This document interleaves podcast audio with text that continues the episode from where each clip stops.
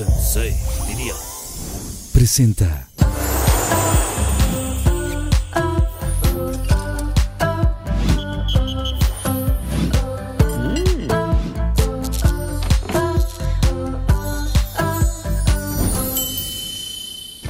En el capítulo del día de hoy tenemos a dos grandes personalidades. Silvia Olmedo, una de las psicólogas más influyentes de la televisión latina, experta en relaciones de pareja, conductora y autora de cinco libros, investigadora en favor de la salud mental, sexual y emocional, oriunda de Madrid, comenzó su carrera televisiva con Cuéntame Love de Telehit y hoy conduce los programas Terapia de Shock y ¿Quién está mintiendo? por Unicable. Ricardo O'Farrill, talentoso comediante mexicano y el primer standupero de habla hispana en contar con un especial en Netflix. Ha colaborado en producciones de Comedy Central, Casa Comedy y fue ganador junto a Alex Fernández del reality show LOL. Actualmente es host del podcast Neurosis y Ánimo, así como del divertido programa de YouTube ñam ñam extravaganza. Y con ustedes aquí en Pinky Promise el día de hoy, Richie O'Farrill y Silvia Olmedo. Un aplauso, por favor. Que pasen, que pasen. What's ¿Cómo estás, Silvia? Ay, muy bien, te, muy te tiramos contenta. horrible los Eh, no, me puse de manera cabellosa atrás para que pasaran y fue como me caí. Ok, háganse para acá porque ya les comenté que el sillón estaba ahí medio ya. Gracias por este Oigan, detalle. bienvenidos a Pinky Promise. Por fin, después de mucho ya, tiempo, por fin. ¿no? Sí. Qué cosa, que andan muy trabajadores y toda la cosa y no tenían tiempo de. Ay, pero siempre hay un huequito en la agenda. Siempre, ¿no? Sobre todo para echar el cotorreo, ¿no? Oye, yo sí les quiero agradecer porque tú vienes de todo el día a estar en entrevistas y toda la cosa. De hacerlas. Vengo de tu rol. Entonces, ahora ya estoy yo en tranquilo. Ya sé que Ahora tú estás trabajando. en- yo ya estoy como de que, en- ay, en aquí normal, a en tranquilo. La Silvia y yo con Carla. Vienes justamente de grabar ñam ñam, ¿no? Es correcto, Y sí. tenemos un show después que va a estar padrísimo, ¿no? Es correcto también. Este, y Silvia, bueno, pues tú estuviste trabajando ahorita en Los Ángeles y ahorita viniste para México y estás así como por todos lados. Y vengo también. de grabar ¿Quién está mintiendo? ¿Quién está mintiendo? Viniste de grabar y todo por Unicable. Sí. ¿Que cuándo lo podemos ver también para Los que... miércoles a las diez y media de la noche. Y ñam ñam. Ñam ñam todos los viernes a la 1 pm. Por el mismo canal de siempre, Casa Comedy TV. Qué bueno que Pinky Promise es los jueves. Ay. Ya hay para Oigan, toda la semana. ya va toda la tienen, semana, ¿verdad? Estamos cumpliendo su semana. Oye, les quiero contar que siempre les- los recibo con un Pinky Drink y, eh, y quiero que mandemos esta cápsula para que veamos cómo se prepara este Pinky Drink el día de hoy. Y les Wow. presento a Susana Unicornia que nos va a hacer favor de traer los Pinky Drinks el día de hoy, que es Pinky Paloma. Por Ah, favor, agarren el suyo, que está delicioso. Gracias, Susana. Hagamos un Hablo su idioma, hablo su idioma. Mi, mi, mi, mi. A los ojos. Ah, los ojos, Si no ah, son cierto. como siete años sin orgasmo. ¿Eso será cierto o no? No lo sé. ¿Los No. siete años sin orgasmo? Ah, ¿No sabemos? Cabe aclarar que mm, la gente no puede probar ni oler el set, pero huele a color rosa. Cuando Huele. entré dije, huele como a, como al, como al cereal Special K con fresas. A eso, a eso me olió cuando Sí huele, sí huele muy a Huele a Pinky, color ¿no? rosa. Huele a, o sea, Pinky Promise es... Huele a fresa. ¿Huele a fresa? ¿Y está bien el trago no? tiene fresas. No, está ya lo muy rico. ustedes, pero sabe a, sabe a rosa también. Sabe a rosa. Oigan, pues Susana Unicornia nos va a estar acompañando durante el programa. Si quieren algo de tomar, Mm. siéntanse libres de hablar, de decir lo que sea. Mi, mi, mi, mi, mi. Hablo su idioma, cualquier cosa yo me comunico con ella. Y el tema de hoy es gustos culposos, justamente. Y bueno, sí quiero hablar de gustos culposos, pero antes que nada me gustaría que nos contaran a los Pinky Lovers y a, y a mí un poquito de lo que de lo que es su carrera, ¿no? O sea, eh, tú, Silvia, eres eh, psicóloga, tienes una carrera enorme, eres periodista, o sea, muchas cosas que has hecho y me gustaría muchísimo que contaras cómo nace tu pasión y además criminóloga, cómo nace tu pasión para la psicología. Porque soy curiosa. Porque soy muy hubiera, curiosa. sido, hubiera sido psicóloga o portera, yo creo, ¿no? Porque siempre he sido muy curiosa, siempre me he preguntado todo. Todo lo que la gente no se atreve a preguntar, yo me lo preguntaba. Y entonces desde, desde, desde niña eh, me interesaba mucho eh, las emociones, me fascinaban toda la vida. Eh, me interesaba mucho saber por qué la gente se comportaba de esa manera. Luego ya cuando entré en la adolescencia me interesaba mucho saber por qué los hombres no tenían gusto y no me pelaban, ¿no? Oh, wow, es muy Wow, interesante wow, eso. Autoestima, ¿no? Entonces, la realidad es que me ha llevado siempre la curiosidad. Soy una persona muy afortunada porque como he sido tan curiosa y soy muy pasional, pasional para lo bueno y para lo malo. Ok. Aquí pasional le llaman intensa, ¿no? Sí, a sí, veces pero sí. se entiende, le pones pasión a la cosa. Sí, ¿no? mucho. Sí. Entonces, Sientes Muy mucho, ¿no? apasionada por todo, por el mucho. trabajo. Todo, claro. Cuando me encabrono, me encabrono, pero bien. O sea, sí, sí como, como fuerte, ¿no? Como que hay que tener cuidado. En fin, entonces... Peligro, peligro. Entonces-. Pero básicamente eh, soy una tía con mucha suerte y muy pasional. Y pues ya sabes que yo llegué a México de casualidad. Yo antes era una mujer ejecutiva, una mujer alfa en Inglaterra. Hey, hello, how are you? Y todo esto. Imagínate cómo hablamos los, los españoles inglés, que es como con acento jamón, jamón, ¿eh? y encima cambiamos nuestra voz. Y yo estaba trabajando ahí de investigadora y la verdad es que era tremendamente deprimente que te ibas a un ascensor y tú te ponías re buena, guapa, increíble, saludabas y todos mirando al techo. Y diciendo, esta gente está muy rara, muy rara, muy rara los ingleses. Y luego como que son de on y off, o sea, muy distantes, se toman cinco pints y de repente, pero aquí, unas distancias que... Entonces, me gustaba mucho Inglaterra, pero yo soy una persona muy latina. Y, y caí en México de casualidad y este país pues es que es mágico. O sea, ¿qué te voy a decir? O sea, te engancha. Lo que te pasa, yo lo repito mucho, lo que te pasa en México en un día, en Estados Unidos te pasa en un año. O sea, es, Wow, sí, sí. sí. es extraordinario. Entonces, pues me enamoré y seguí con mi pasión, que es la psicología. La criminología no me gustó tanto. Sí, pues no está más para de sexo que cadáveres, ¿no? Pero eh, Eso que ni qué. habla- ¿Qué hablando prefieres, el hoyo de un humano o un hoyo que le hicieron a un humano? No, pues ya el que ya, el que ya estaba, ¿no? Es que eso sí. Sí, es, es un tema. contraste. Sí, porque. Sí, y sobre todo porque al final uno se da cuenta, cuando eres jovencita, tú piensas que el- el- eres muy rusoniana, ¿no? El, el hombre es bueno por naturaleza. Y cuando haces criminología y ves que hay gente que verdaderamente nace. Hay gente que le llama enfermo, para mí hay gente muy mala. Muy poquita, muy poquita, ¿eh? chiquitita, chiquitita. Pero como el chile que nos hemos tomado, pero que pica.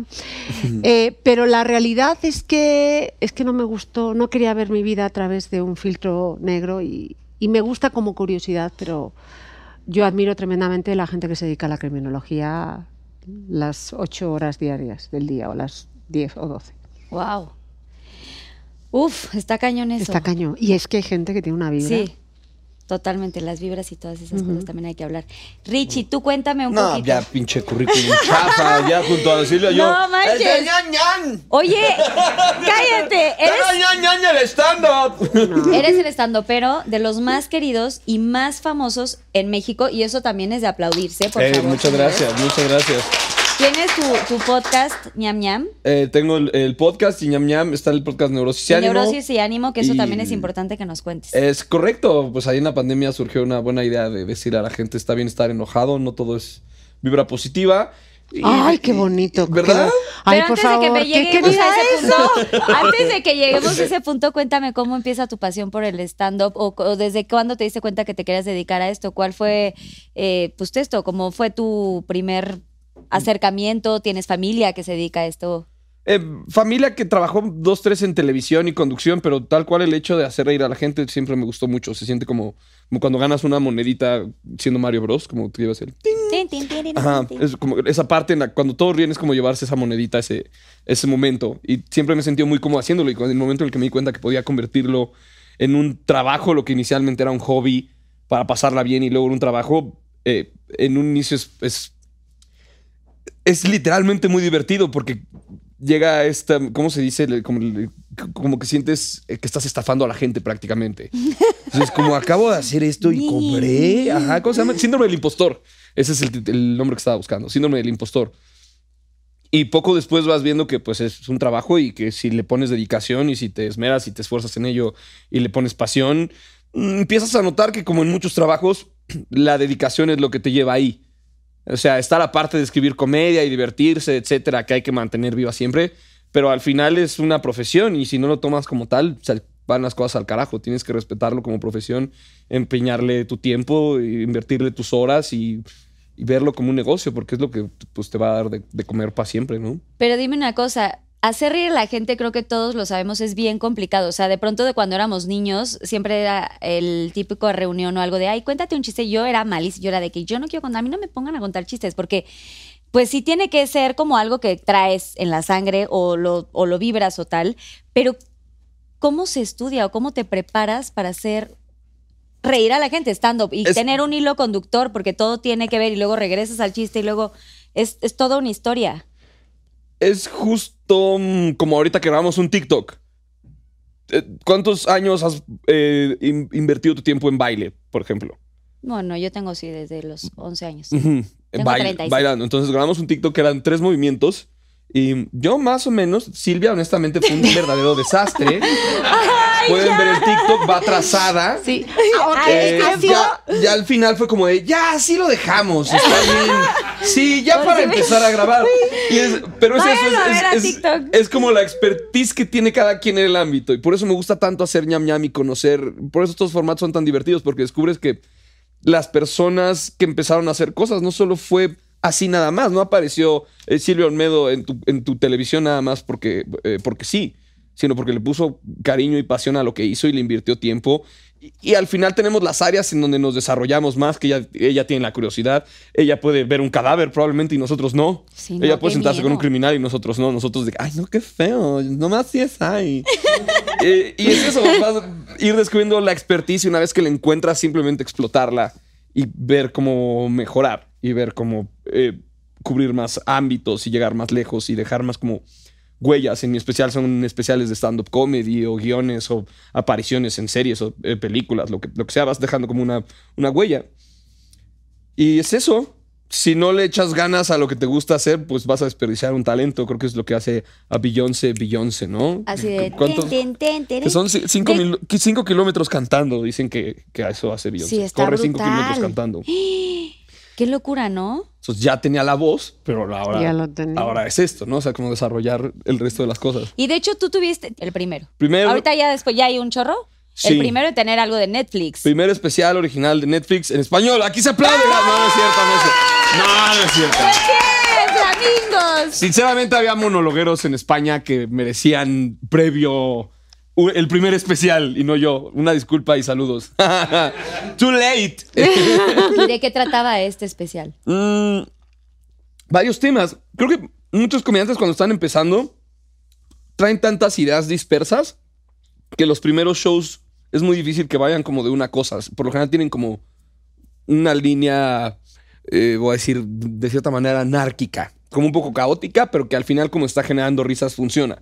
El especial te termina encuerando y terminas viendo, no literalmente, terminas viendo como el- el- el- cómo es un especial y cómo funciona. Y empiezas a ver como si trae una línea o si está como partido en mil pedazos, si es nomás hay un, un caos. Este primer especial sí son como compilación de varios beats, pero después de ya 10 años de carrera, Wow. ya empiezas a pensar el show como qué quiero que sea el tema central y a través de qué lo voy a comunicar. En vez de decir, esto está chistoso. Güey, qué, qué increíble hacer esto. De verdad es, es, es como una cosa bien cañona. No, y además es que fíjate que una de las terapias que todos tendríamos que hacer es escribir nuestro propio stand-up de nuestra vida. De nuestra Porque vida. nos aprendemos a reír de aquellas cosas que verdaderamente eran o ocultas o dramáticas y, y verdaderamente es sanador. O sea, cuando tú te abres delante de la gente y encima luego puedes hacer un chiste de ello, más que un chiste, hacer reír de ello.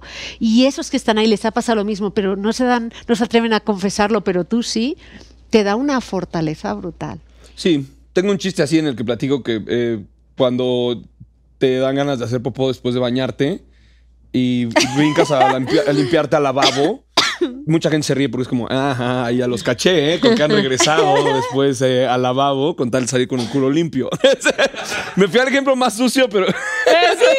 No, pero está bueno. Sí, creo que sí es cierto. Pero lo que, que quería, lo que está diciendo Silvia, ¿no? Encuentras un punto muy oscuro y a través de su identificación. Y, y- y justo lo que permitió la, la pandemia fue que los comediantes, casos como el de Bo Burnham, tuvieran especiales en los que ves como este lado humano, este lado Sí. doloroso, este lado donde la comedia no solo es, mira, qué chistoso, sino esta parte como de drama que va de la mano, ¿no?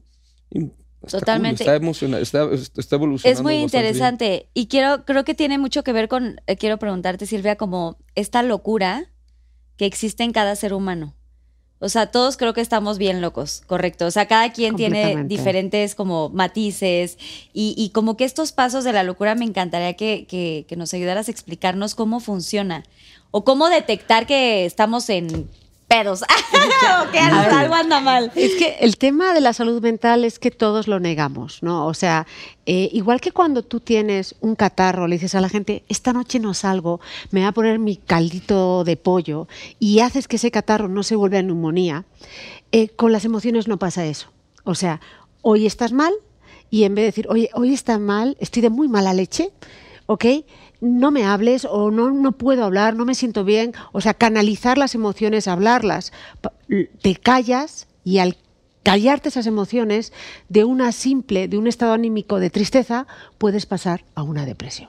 O sea, tenemos ahora mismo la cancelación de la tristeza, la positividad tóxica. O sea, la cantidad de coach de vidas que te enseñan todo el rato a ser feliz, que- qué hueva con a ser feliz. O sea, la felicidad, la felicidad no existe. Existe el saborear la vida, el sentirte bien, el disfrutar las cosas. Eso es la felicidad, ¿no? Pero esa, esa idea de llegué a la felicidad, gracias, ¿dónde está mi Oscar?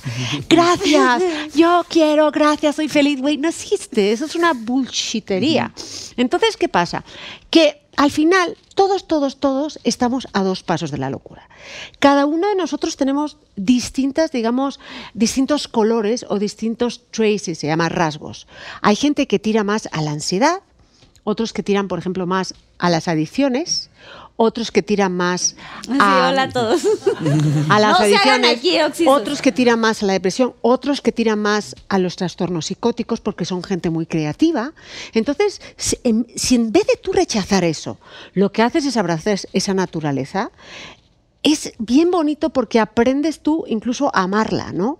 O sea, yo me di cuenta, era una cosa rarísima, porque yo me di cuenta que era pasional, pero demasiado. Entonces, aquello que era bueno para mí en la pasión, que era mi trabajo, era increíble, ¿no? Porque es que yo, o sea, como, como me guste algo es que me fascino, pero como me fascine con un hombre, es que me vuelvo intensa, pero intensa nivel 10, ¿no? Entonces, claro, entonces, y además fácil, ¿no? o sea, me da igual.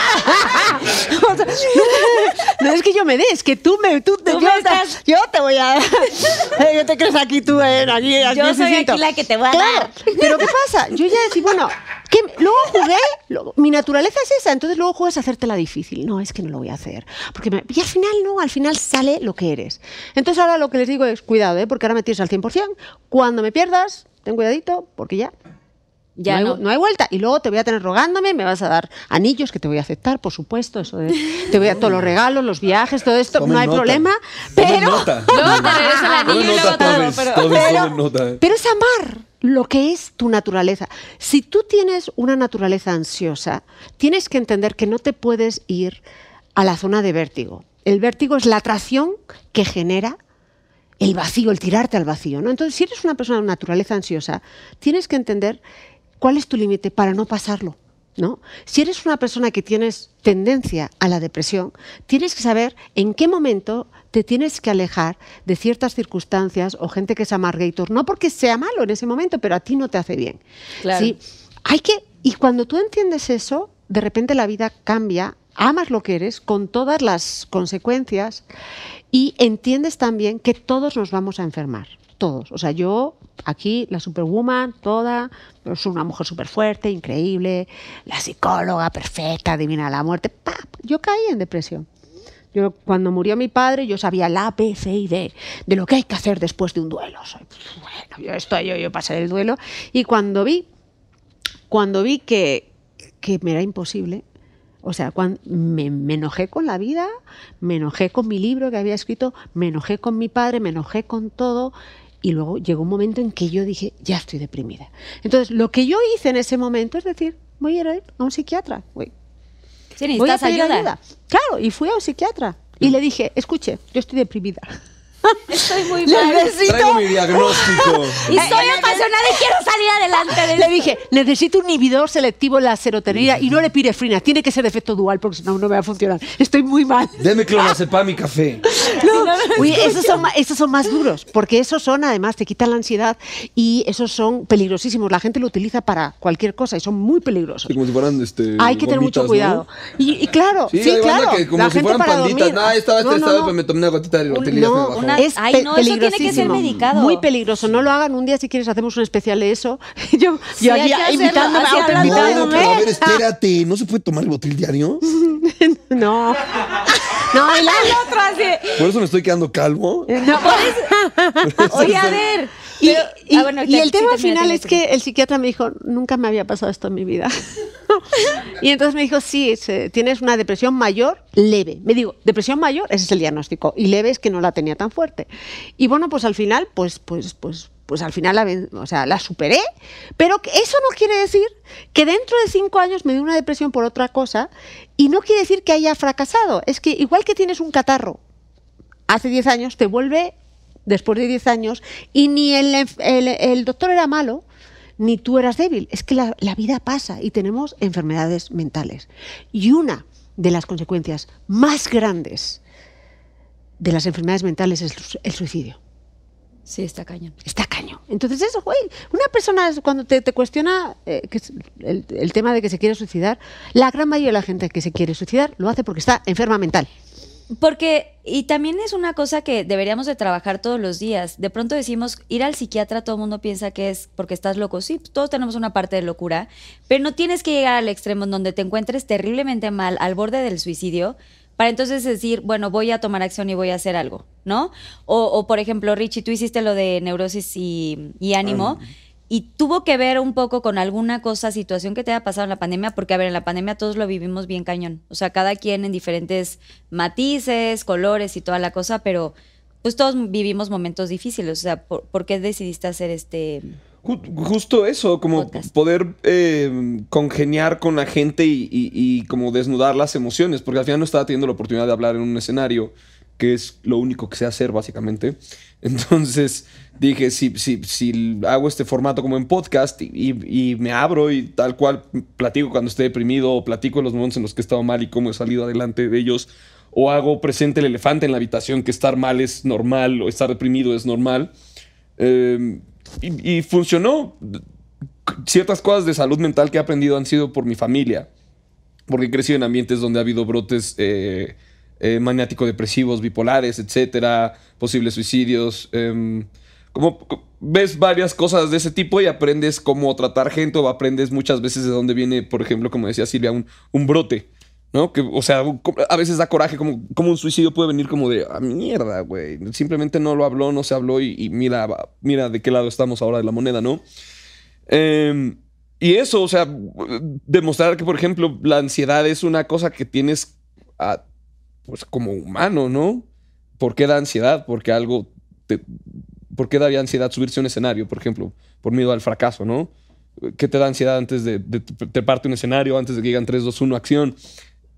No la quieres cagar, ¿no? No la quieres cagar ni de invitado en Pinky Promise. Vienes y echas desmadre, o sea, no la quieres cagar ni siquiera de cuando estás de invitado. Entonces eso genera una ansiedad. O la ansiedad es de repente que ya está en otro lugar y no poder. Si, como dice Silvia, los utilizas como aliados en vez de frustraciones y dices, la ansiedad es algo que el humano ha tenido desde que un pinche tigre de dientes de sable se lo quiere tragar. Claro. Y por eso la tiene, porque está a su favor y le permite, des- desde que me despertó la ansiedad, bueno, entonces es algo traes en la cabeza que tienes que resolver. Utilízalo a tu favor y no como, tengo ansiedad, hay que pasárnosla con unos tequilas. Sí, no, hombre. que luego es peor porque sí se quita, pero al día siguiente la cruda Al día da siguiente más la doble ansiedad. La doble ansiedad. La doble ansiedad del y la culpa y- judio-cristiana y la cruda. y ya se, se fueron las este, emociones. Entonces sí, como creo que eh, ni siquiera sentía que era necesario. Sentí natural hablar con la gente esos temas y decirles, miren, también a mí me pasa. Es, em, Y es más, por ejemplo, Sí, en un trastorno bipolar, hay, dos- hay tres tipos de trastornos bipolar. Hay uno que es claro, porque es la fase maníaca y la fase depresiva, ¿no? Entonces, si tú eres un niño y ves de repente a un familiar tuyo que un día está muy bien, te quiere mucho, está increíble, y luego a las dos semanas lo ves que no sale de la cama, dices, ¿qué he hecho yo? mal, ¿no? Entonces, claro, eso, eso es algo que, que- tú como niño no entiendes y la gente no entiende. eh, y, y- y tu análisis cuando eres un adulto es mi madre no me quiso, no, tu madre estaba enferma. O tu padre, ¿no? Y luego hay un tipo de trastorno bipolar que pasas por fases de hipomanía. O sea, como que, ay, me siento bien, ¿no? Como que hoy, hoy voy a hacerme, yo qué sé, dos podcasts, you know, y todo el mundo dice, wow, qué es increíble. uno- perdón que te interrumpa, Silvia. ¿Es de los más comunes? El Es bipolar, comunes, el ¿no? bipolar Como- tipo 2 es el más común, Y menos se nota, porque es menos se como, nota. Está contento, No, porque está la gente- activo, ese es el está- tema. Ojo Pero- con ese, ¿eh? ese. Oye, ese ese, es- no, no, ese es- ¿será, que te- ¿será que tengo ese yo? No, no, no, no, porque es. No, no, no. Llega un momento en el que es. Es de- asesino silencioso. No, no, no. Es, de repente es como demasiado, ¿no? O sea, se, se nota, pues, creo. Claro, es que si eres bipolar tipo 1, por ejemplo, el bipolar tipo 1 llega a un- cuando le da, digamos, la, la fase maníaca, de manía, duerme solo tres o cuatro horas. No le hace falta dormir más. Tiene mucha energía, Un tiene mucha fuerza, increíble. y hasta Pero- da envidia. ¿Verdad que hasta da Claro. envidia? Dices, hijos de la fregada. Muy creativo. No. Y luego, claro, es lo que estás arriba, estás abajo. Pero la fase, el bipolar tipo 2 tiene una fase de hipomanía que se ve muy positivo, pero no llama la atención. Es, ¡guau, qué buena vibra! Y entonces, ¿qué pasa? Mucha gente lo maldiagnostica como depresión, pero es bipolar. O sea, es un trastorno de ánimo. Hace hipomanía y luego se va a la depresión. Y entonces, si no lo diagnostican bien, en vez de diagnosticarle trastorno bipolar, le diagnostican depresión. Y eso es muy peligroso. Entonces, para que te hagas una idea, una de las de tipo de pacientes que más se, se, se, eh, se, eh, se suicida es el, el bipolar tipo tipo dos? 2, justo, por un mal diagnóstico. Perdón, voy a sonar como Marta de baile. ¿Y cómo podemos evitar un mal diagnóstico? Sí. Güey, Ya es que yo quitándote quiero tu programa, yo sé. Perdón, tengo varias dudas. Pero ya no dijiste el 3. Ya no Tres, dijiste. sí, sí, perdón, estoy igual con mil dudas. Yo también tengo mil dudas, pero el 3. A ver, en orden. El 3 y El luego 2 es el más peligroso porque no te das ¿Cómo salvarte del segundo? Porque ¿Cómo nos salvamos del segundo? yo lo notaba en familiares y un familiar me confesó, me dijo, la verdad, cuando estoy, cuando he llegado a esta etapa, que han sido como tres veces en su vida, dice, es increíble. Es como la litosis. O sea, la- el mal aliento no lo sufre quien lo padece, sino La gente alrededor. rodean. Claro. Ajá. Entonces, ahí cuando todo el mundo lo nota es bipolar tipo 1 seguro. Y ese paciente se diagnostica rápidamente. Entonces, inmediatamente cuando esa persona dice, sí, soy bipolar tipo 1, en cuanto ellos notan que de repente duermen solo cuatro horas, autorizan a los familiares a o que lo ingresen, o que lo mediquen, o que vaya al psiquiatra. Entonces, cuanto más controles los, los episodios maníacos y los hagas más ligeritos, la depresión también va a ser más bajita. Entonces, Pero él, no él- existe una educación aún como No para que suceda. No Son hay. muy específicos los casos en casa donde ya se puede dar esa comunicación. Pero creo Claro, que ni la que familia se da cuenta. Es ¿no? muy difícil. El, el maníaco, o sea, yo conozco casos en el que de gente que se fue a Las Vegas, se casó con otra mujer, estaba casado ya aquí, ¿no? El caballero. Se casó, le la- prometió, le, le- se gastó de la tarjeta, le compró un diamantazo de 15 mil dólares y luego ella dijo, me dejó, hizo ghosting. Y, la mujer le empezó a buscar y una vez la que se casó con ella en, en Las Vegas llegó a México. Llamó a la puerta y le abre una señora y dice, es que me han dicho aquí que está mi marido. No, aquí está mi marido. ¿Pero Claro. eso es bipolar o chile loco? No, O, o del arruinó, club de la casa chica. arruinó, arruinó a la familia porque sacó todo el dinero del banco, lo invirtió en unas acciones milagrosas. O sea, son gente que en ese momento tienen un nivel de positivismo extremo. Es muy difícil de diagnosticar. La realidad, y hay que juntarse con un equipo. En México solo hay 4.000 psiquiatras ahora mismo. Es que no hay. No hay. No, hay muy poquitos. Entonces, cuando tú veas eso en una persona que duerme solo tres horas, que está muy positivo, sí es importante llevarlo a un psiquiatra. En cuanto la persona acepta la enfermedad, ¿ok? Hay una serie de, de- hay un tratamiento que funciona en muchas personas, en otras no funciona tanto, pero eh, hay que saberlo, ¿no? Entonces es, es yo que lidio con mucha gente con depresión resistente de estas difíciles, difíciles, jo, es, es muy doloroso, es muy doloroso para los Sí. familiares. Y, pero lo único es que, fíjate, em, los hijos, eh, o al final, digamos que copian esa, ese patrón compor- comportamental, o de repente se vuelven como muy conscientes de esa vulnerabilidad y no se llevan al límite. ¿No? O sea, por ejemplo, igual que es una cosa, me van a matar, yo lo sé, pero lo tengo que decir. Eh, hay un porcentaje de la población, digamos que el 1% de la población tiene, padece de esquizofrenia. Y es una enfermedad, ojo, que si tú te controlas, eh, la- puede ser un, un individuo completamente funcional. Pero la realidad es que casi del 7 al 10% de la población, o del 6 al, al 10, todos son vulnerables a la esquizofrenia. Pero nunca va a pasar, nunca va a haber un detonante en su vida que diga que dé el, el botón de Tin. on. No, no. Entonces, ¿cuál es ese, ese detonante? La marihuana.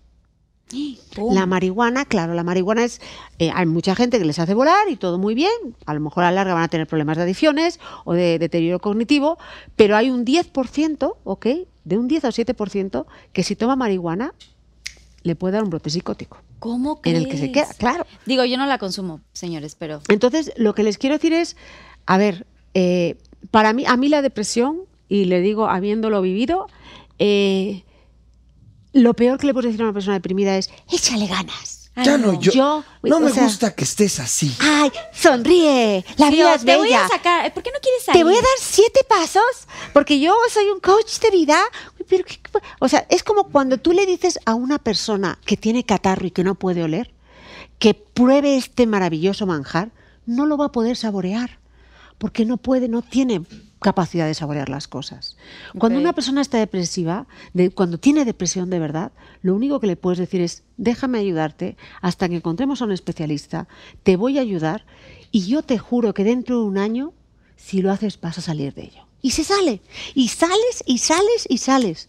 Y es increíble, ojo, con un psiquiatra y un psicólogo clínico, ¿eh? Y poniéndole eh, las- la familia ayudándole, pero es que es bien difícil. Entonces, complicado. Muy complicado. Yo de verdad, es una cosa, eh, lo, eh, lo puedo decir, yo tiré un teléfono. O sea, cuando vi en aquella época a esa pedorra de Facebook contándome de cómo, de cómo superar la muerte de un ser querido. Y yo dije, no puedo. Y tiré el teléfono de rabia. Y ¿Cómo tiré el así? teléfono y ya, ¡pa! Dije así. Y eso, por ejemplo, la rabia es un eh, aparece mucho en hombres deprimidos. El hombre deprimido, más que llorar, es rabia. Justo yo te quería preguntar. ¿Tienen, tienen una mala leche, sí, sí, o sea, Sí, son más hombres, enojones. Los hombres, los hombres dolidos creo que son peor que las mujeres. Sí, y deprimidos, en vez de ponerse a llorar muchos de ellos, lo que hacen es que tienen una rabia, son mega mecha corta y muy, o sea, tienen, tienen mucha frustración. Eh, nosotras cuando nos deprimimos normalmente estamos más tristes, nos falta la energía, eh, lloramos más, pero la depresión en el hombre tiene un componente de enojo muy grande también, de frustración. Y tú, por ejemplo, Richie, has, en tu podcast has tenido como algunos eh, eventos, algunas gente que te escribe que, que le esté pasando muy mal y que te comenten cosas. O sea, ¿has visto algún caso así muy... Sí, no, no pensamos que fueran a ser tantos, pero sí. O sea, sí mucha gente viste que vivió cosas difíciles. Sí, y justo es eso, como venía a decirles, yo no, no soy ningún experto, no, no tengo ni la mitad de conocimiento que tiene un experto, que realmente además te puede dirigir a un experto, pero es, es como un espacio natural, un espacio donde admitamos que nos hace encabronar y cómo nos vamos a burlar de ello, o admitamos que está bien y que está mal para mante- mantener ese balance. O, mm, eh, mencionamos mucho el tema, eh, justo esto, el, una palabra, un, término que inventó Fran Evia, un colega comediante, que es el, remar en cajeta, ¿no? Es lo que está diciendo Silvia. Si tienes que de repente atravesar una depresión o atravesar, salir adelante de una enfermedad o, o tienes la enfermedad y tienes que lidiar con ella, llegar de un punto a otro, como cuando estás incómodo en una relación y quieres terminar esa relación, pero no lo haces porque llegar de un punto a otro que hueva. Sí. Y es remar en cajeta, es como subirte una lancha y que el lago esté lleno de cajeta. Pero cuando te pones a pinche remar en cajeta y entiendes que vas a estar más feliz del otro lado, que es el punto al que quieres es llegar, te pones a, a darle. Y eso fue como el motivo que inspiró Neurosis y Ánimo. Y en un inicio era como un podcast como para echar desmadre y yo tener un espacio que decir. Al encontrar esto en la gente, fue como, ah, pues sí, o sea, si está ayudando, solo tengan claro que no soy ningún terapeuta, no soy ningún coach, no soy nada. Esta es mi percepción de ciertas cosas que tengo de la vida y que constantemente te voy a estar recomendando si te es posible, ve a terapia. Porque mucha gente pone el pretexto de no me alcanza para terapia. Pero sí para unas chelas. Pero sí, pa- exacto, es justo el, eh, Silvia. Sí. de hecho, sí. Para, exacto, te ponen muchísimas veces el ejemplo de no me alcanza para terapia. Y hay algo muy bonito que me va a poder con- eh, confirmar Silvia, o, o Silvia va a decir, "Ch, no estés chingándonos en negocio, que es que hay muchos terapeutas que están dispuestos a atender a mucha gente, aunque sea un par de sesiones gratis, para más o menos saber como para dónde. Y es algo que descubrimos en Neurosis y Ánimo. Hicimos como una carpeta de terapeutas a nivel nacional, a nivel internacional, que estaban diciendo o que estaban es- en sus prácticas, para dejarte claro que es un estudiante, o que ya son profesionales. Y que de esa manera los puedan contactar para o cobrar consulta, o cobrar consulta barata, o no cobrar consulta. Pero la importancia de saber que ir a terapia es como prácticamente como agarrar, como cuando de chiquillo agarrabas la almohada y gritabas ¡Ah! Como para sacar la frustración. Ajá, te va a ayudar como a. Hoy fui a terapia y mu- muy chistoso porque le dije a mi terapeuta al salir, le dije, hoy me caíste gordo porque me estuviste mostrando cosas que por más que te intenté refutar, no, no tuve, ¿no? Entonces a veces es como, a veces es una madriza y sales hecho pedazos, a Porque veces te sales enoja con que te diga la verdad. A veces sales muy contento y a veces sales con mucho que trabajar. Hoy fue eso, hoy salí con mucha tarea que trabajar. Mira, ¿dónde está este culo? Fíjate, justo aquí, este- aquí está tu tarea. Psicólogo. Pero, recordar que no, está, que no está mal y que esas emociones las vas a poder canalizar y que vienen cosas que son tan hippies y tan básicas como la meditación que te permiten simplemente poner en lista cuáles son los problemas, qué es lo que está afectándote y por dónde empezar a resolverlos. Y ahí es donde dices, ah, mira, esta ansiedad venía de aquí. Sí, pero para llegar a ese punto trabaja, tienes que trabajar muchas Y te cosas. ¿no? apoyas en varios- Y, va- y en- va- en es por eso que vamos a buscar, por supuesto, a Silvia. Y hay una cosa, creo que con la edad se aprende también. O sea, yo no soy la misma persona cuando tenía 20 años que en el cuarto piso, obviamente. Y tienes más, o sea, en el momento que tú aceptas tu realidad y tu, y tu esencia de verdad, y dices, este soy yo o esta soy yo, y, y- y voy a vivir con ello toda la vida, ahí cambia todo. O sea, yo ya me di cuenta que soy una persona mega vulnerable, ¿no? Entonces, yo cuando veo que, porque a mí me llegan en término medio seis personas diarias, y yo lo único, mi única labor, porque yo estoy en el medio, es asegurarme si pueden necesitar un psicólogo, un psicólogo clínico, un psiquiatra, y luego convencerles de que vayan, ¿no? Entonces mi labor Y que es sigan yendo. y que sigan, Y que se claro. tomen sus Que pastillas sigamos y les mandan pastillas. Justo, justo. Entonces, ¿qué pasa? Yo hubo un momento en que dije, me siento, o sea, hay un momento de tu vida en que me acuerdo que me dijo, no sé cómo te voy a pagar tú. Yo digo, sí, güey, sí sé cómo me lo vas a pagar. Cuando estés bien, todos los... eh, los conciertos y los after parties me lo regalas, güey. Porque yo estoy harta, claro, o sea, desde llega un momento que, que te sientes y dices, bueno, estoy acumulando, o sea, un psicólogo y un psiquiatra en el fondo toman el estiércol emocional y lo vuelven en abono. Pero claro, la pandemia lo que ha pasado es que no ha habido manera De- de, canalizar todo eso y los psiquiatras y los psicólogos son los que más han sido afectados en su salud emocional. Lo han pasado fatal. Han sido unas, larga, unas jornadas larguísimas y eres al final, sin darte cuenta, un punching bag. Y llega un momento en que dices, y yo, por ejemplo, ahí yo me doy cuenta, entonces yo hay situaciones en que bloqueé mi teléfono. Así, desaparezco.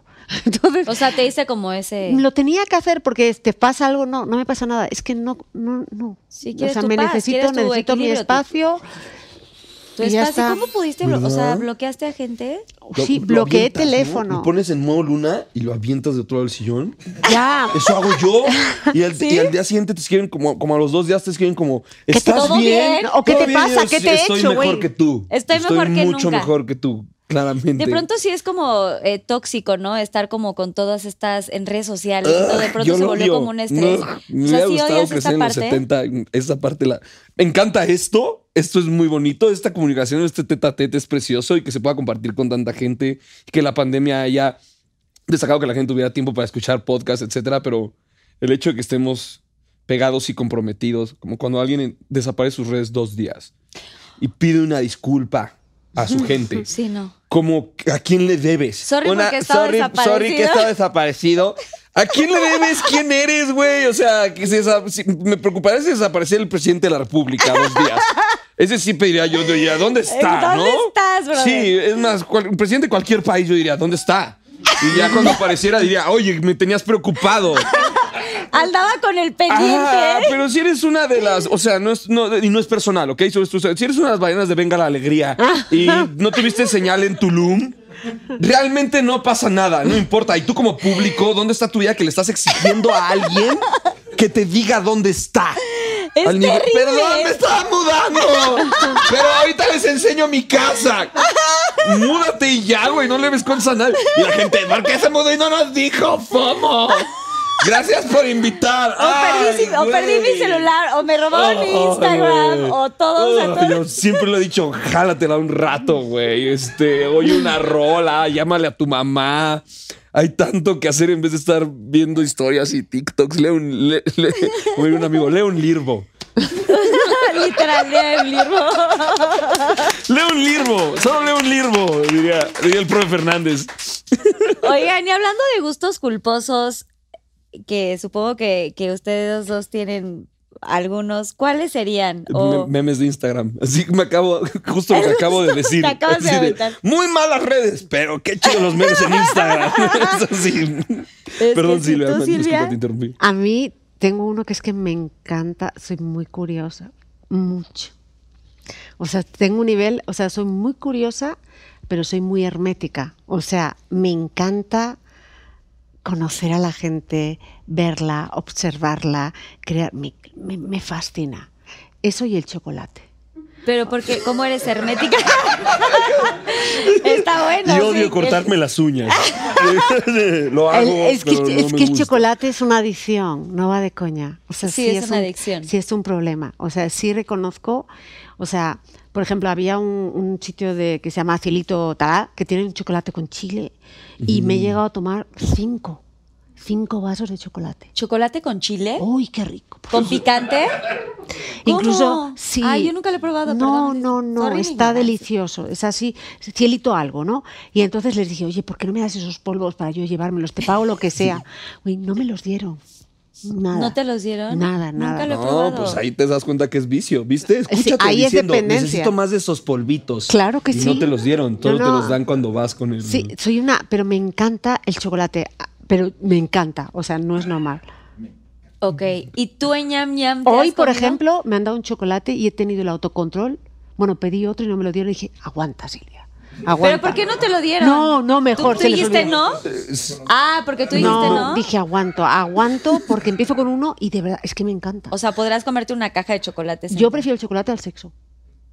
Así te No lo digo. No, no, por eso es una adicción. Sí, sí, sí, sí, sí. Es que me que el encanta. sexo. Y eso que eres Imagínate a Silvia entrar a apasionada. su casa de, vengo muy estresada, voy a cerrar la puerta para coger un chocolate y metérmelo a la boca. Oye,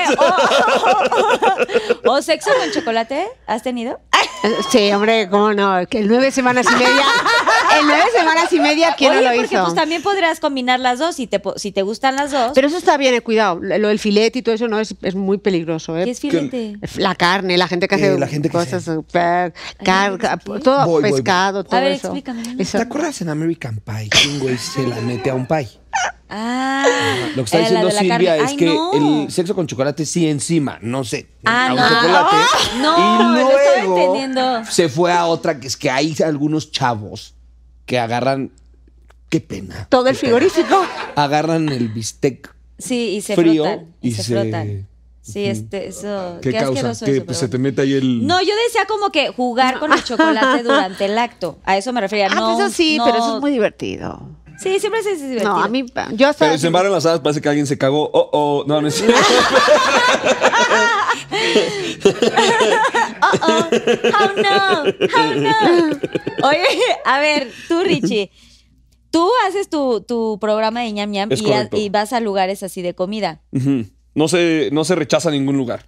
Desde Tú los más de baratos hasta los más elegantes y comida rápida. Entiendo todo, pero ¿tienes ahí algún, algún gusto culposo de esta comida que de pronto has eh, ingerido? Es que no, no, o sea, ¿por qué será culposo si es gusto, no?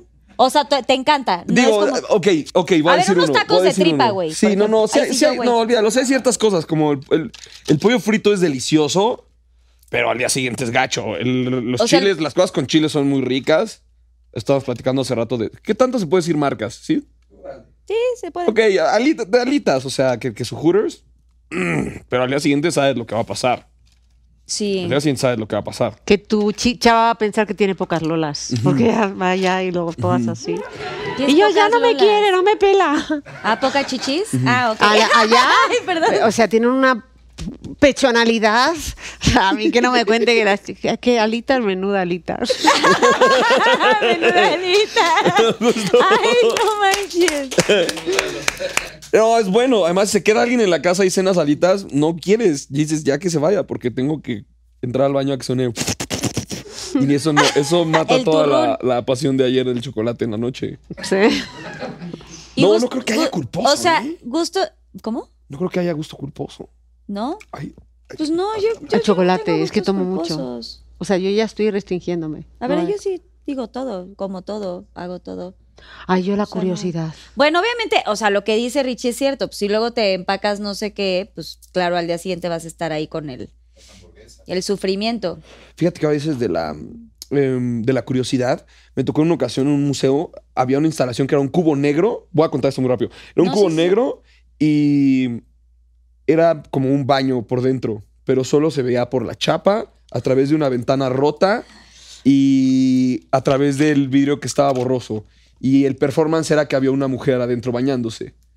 Y solo podías ver a través de estos como cuatro, como cuatro lugares. Estaba rodeado de gente que era justo eso, o sea, al no tenerla directamente Claro. y poder verla así, nada más era un hueco así en la ventana. Es como la gente estaba y era una chava así, nada más era una, era una chava bañándose. De repente se sentaba y agarraba un libro y ahí estaba. Y todo y era muy impresionante como alrededor del cubo todos estábamos así. ¡Ya se ¿Ya paró! ya, ¿Ya se paró, ya se paró! Y era una persona en su baño. Sí.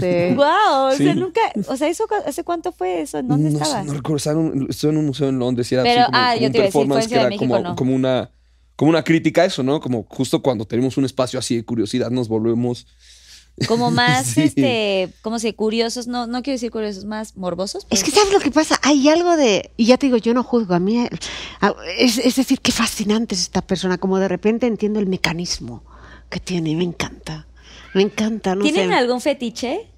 ¿Algún fetiche culposo o algo así? Ah, culposos no, divertidos. ¿Todo, de- todo en diversión? todo en diversión, ¿no? Como cuando Cristian Castro dijo en hoy que le gustaba que metieran el dedo en el culo. Y fue como de, ¿qué? ¿A, a Cristian Castro también, le gusta que le... También le ¿Cómo que a Cristian Castro también le gusta le...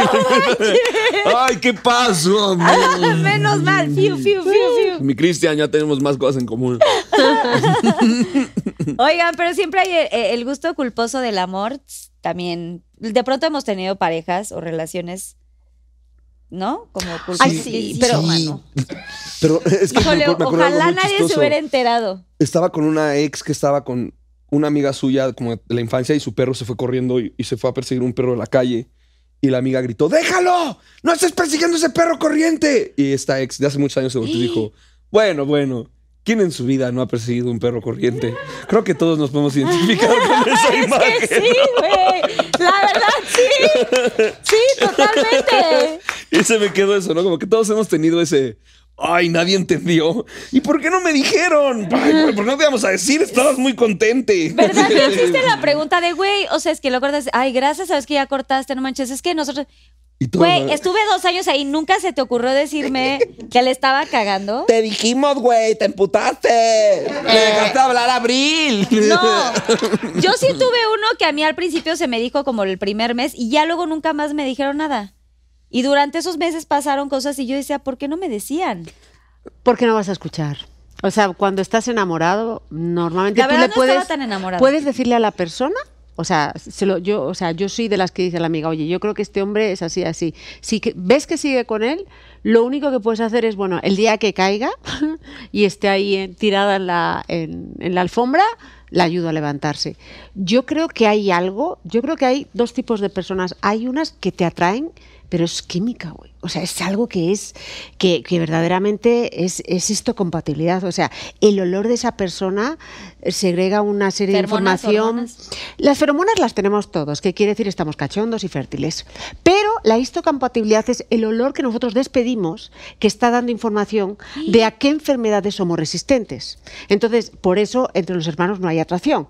Entonces, de repente ves a este hombre y, y de repente hay algo. soltamos? ¿Qué Ah, soltamos? ¿Qué es, es- es el sudor. Entonces, ¿qué te pasa? Te encuentras a este, tú estás así como muy, muy prendida, él está prendido.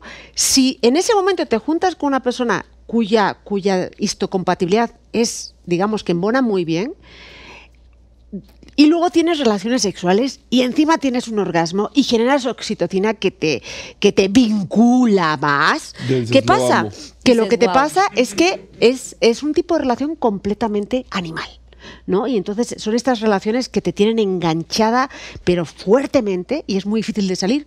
Porque una el placer. nada más de Claro, placer. es un placer terrible. Y lo confundes, como que, como que lo amas, como que Ah, es tu pareja de, para casarte, para Mm, Claro, todo. tú lo que sea, es tu dosis. ¿No? Y lo necesitas, ¿no? Entonces, ese tipo de Y luego dices, ¿pero qué hago yo, una mujer tan inteligente, con este que no sabe sumar dos más dos? y empiezas, no, pues es muy gracioso. Tiene bonita letra. Tiene bonita letra. Entonces, así, no mames. De ahí viene como esa parte en la que como que eh, a algunos les ha dado, como que dices, ¿por qué me está dando cosita a mi pareja? ¿Viene de ahí? Sí, como que te da penita de repente dices como, "Mm", y es como, ¡oh no! Me acabo de dar cuenta. Pero Este teatrito se cayó después de seis semanas de presentaciones, Completamente, ¿no? claro. Y entonces ahora tienes que dedicar. a- yo para mí entonces los hombres los clasifico así, los mujeres y las mujeres son como drogas. Está, como digo, el, el hombre marihuano que te hace hacerte sentirte. El, el- el- o sea, que te entonta, te entonta, te vuelve pacheca, como así, como que no reaccionas ante las cosas. Oye, te eh, has perdido un trabajo, no pasa nada, entonces te vuelves como bien, todo está muy bien. Luego está el hombre coca, ¿no? Que te acelera, que te pone más celosa, que te pone así. Luego está el hombre heroína, que te diste una vez un chute de heroína y luego ya todo es sufrimiento, pero lo necesitas y no sabes por qué. Entonces hay que entender que hay un tipo de relaciones que sí tienen un componente adictivo muy grande. O sea, y es brutal porque uno puede reconocer tu naturaleza adicta. Oye, pues a mí me encantan estos hombres malditos. Me voy a dar un chute esta noche, pero sé que voy a estar destrozada durante una semana. ¿Me la aviento o no? ¿No? Puede ser, ¿no? Pero sabiendo que no va a ser. Richie el hombre- se está identificando. No, yo estoy aprendiendo "Güey, estoy mucho. aquí". No, al contrario, estoy aprendiendo. Estoy como- Entonces, claro. ¿Tú quién eres? ¿Eres heroína, eres coca o eres marihuana? Este. O sea, cualquier hombre sería- de las, no, de las tres. se puede. se- Ay, no, tú debes ser. Porque es que sabes. Yo siento que tú eres coca. Eres coca porque te, te- O sea, es que estimulas. Gracias. O sea, es que verdaderamente. sí, bueno, o sea, es, es un tío muy inteligente, muy divertido. O sea, que de repente, ah, entra ellos, se han dado cuenta todos. Nos- es Ya algo se está ¡guau! sonrojando. Ya, Silvia. Ya, Ya, por favor. Silvia. Ya. ¿Verdad? Me vas a sea- oler. Ya, Silvia. ¿Tienes novia? ¿Tienes casado? No, en este momento me encuentro. ¿O sea, estás soltero? eh, es correcto, sí. En este momento. O sea, por eso estás en... ¿Tú eres soltera o casada? Yo tengo o- pareja, sí. ¿Tienes pareja ahora? Sí, de mucho tiempo. Ay, lástima, Richie. ¿Qué? ¿Por qué? ¿Qué- qué me querías No, poner porque con, te con estaba- Silvia? ¿Me querías No. poner con Silvia? No, no, yo estoy aquí admirando su trabajo. A ver, eh, pero esto es el tipo de hombres más peligrosos. Más peligrosos. Ay, te lo... Estuvo peor. Silvia, me traes así. Me traes así. Cumplido abajo. Cumplido abajo. Ya. No, Nada más porque- empiezo a flotar y le- Pero son terribles como la cocaína. No olviden que la cocaína mata. Y se va al corazón. Claro, pero es eso, dices, bueno, o sea, te deja así ya y encima te hace partícipe y te divierte y está todo el rato y dices, wow, no mames, yo no tengo que hacer nada, él lo hace todo, me hago, me siento feliz. Y bueno, ejemplo, no sé. ahorita tu pareja, ahorita tu No pareja sé. es, No. ¿qué sería? O sea, coca, marihuana, heroína, como más o menos como... O chocolate. Es que ahora ya... ¡Oh! chocolate. Oye, sí hay cuatro. ¿no Ahora sería un plato de paella. ¿Cuál es ese? Eso no nos explicaste. Eh, Es que no es una droga, es un alimento. Lo disfruto mientras lo como, ¿ok? Ok. Y además me nutre. ¿Y cómo nos conseguimos una paella Sí, nosotros? Si no ¿Cómo? vivimos en Silvia, Madrid. antes de mandar al corte comercial, literal, doctor La Moglia. O sea- ¿Cómo? ¿Cómo? Tu última ¿Qué hacemos relación- para tener una Tu paella? última relación era paella, era coca, era marihuana, No, era creo que heroína, he ¿qué pasado era? por Era muchas chocolate. adicciones, al parecer. No, no he entrado al buffet español aún. Yo tampoco. Dani, ¿qué sería? ¿Mi Dani qué será? ¿Un chocolate? Sí, mi Dani es un chocolate, mi esposo. Porque Pero, güey, yo también tuve, no heroína, pero sí estuve en coca y luego marihuana y así. ¿eh? Este lo pueden sacar de contexto. Ay, ojo, está hablando de relaciones. está- hablando de relaciones, sí, ojo. Sí. De cómo, ¿Cuáles serían los Carla términos? confiesa que durante su época en el grupo Geans le encantaba partir la caspa del diablo. Picarse con heroína y fumarse la lechuga. Digo, No, no, no, no, no. Era buena. Claro que no, cálmense. Oigan, bueno, Pero, perdón, perdón que interrumpa tu programa. ¿Cómo encontramos la paella? ¿Cómo sabes que encontraste ver, tu paella? Uno, entendiendo, ojo, yo tengo naturaleza adictiva. o sea, sí me encanta, o sea, me encanta ir a la luna y al día siguiente, pues no quedarme en la luna, volver al planeta Tierra. Pero yo era una persona cuando era jovencita que me iba a la luna y al más allá. O sea, y me encantaba, pero entendía que ese tipo de relaciones está bien como un subidón, pero me desconectaban con lo que era yo y con mi propósito de vida.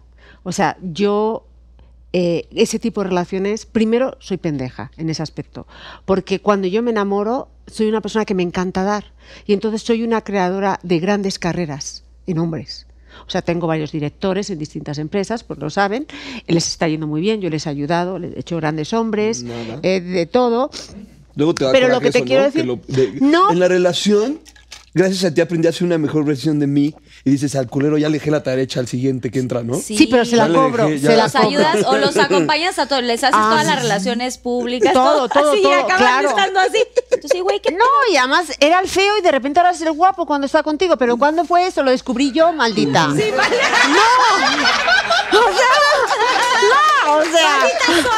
Claro, o sea, ¿qué onda? Entonces, hombre, yo en lo personal entiendo mi naturaleza. A mí me gusta mucho el hombre complejo.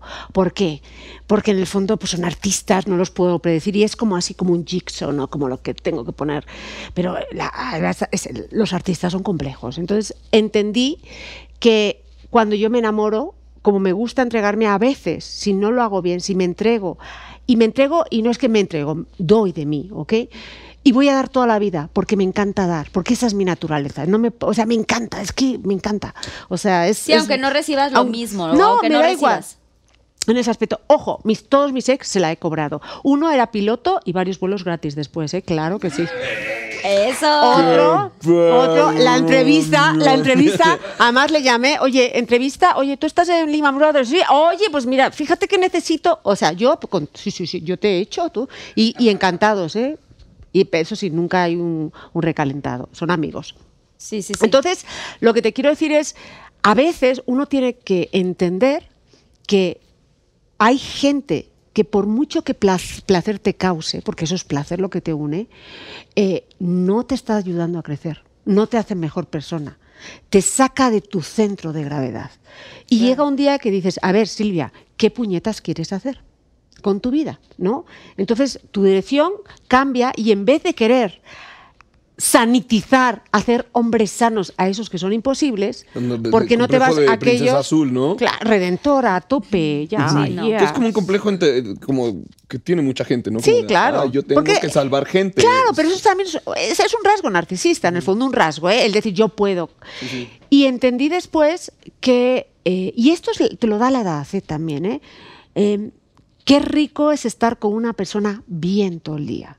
Sin altos y sin bajos, poder compartir un desayuno delicioso, tener unas relaciones íntimas increíbles, que sí, que a lo mejor no es ese empotrador que venía, no lo va a ser, cariño, no, no, y después de cinco años ninguno es un empotrator, ninguno, nada, Ay, ese todo, susto. todas las películas, todas no, cambia, empotrator, ¿qué es un empotrator? Pues es como, como que, te... es uno que te, pra, pa, Que te agarre, te, te agarre, te agarre, te agarre, te agarre. O sea, Sex- como hacer mil veces como... sí, pero así como Sí, como cuando eres, cuando estás saliendo con alguien, ¿no? Que vas y cinco veces al día y Sí, o sea, bueno, helicóptero y ya te hace Eso, todo. eso. El circo. Más o menos así lo pensaste. El circo del Sí, algo así, sol. algo así. ¿Tú sí eres así? Y luego ya se convierte en el güey que en vez de decir qué pena tengo que hacer papoya, es como de.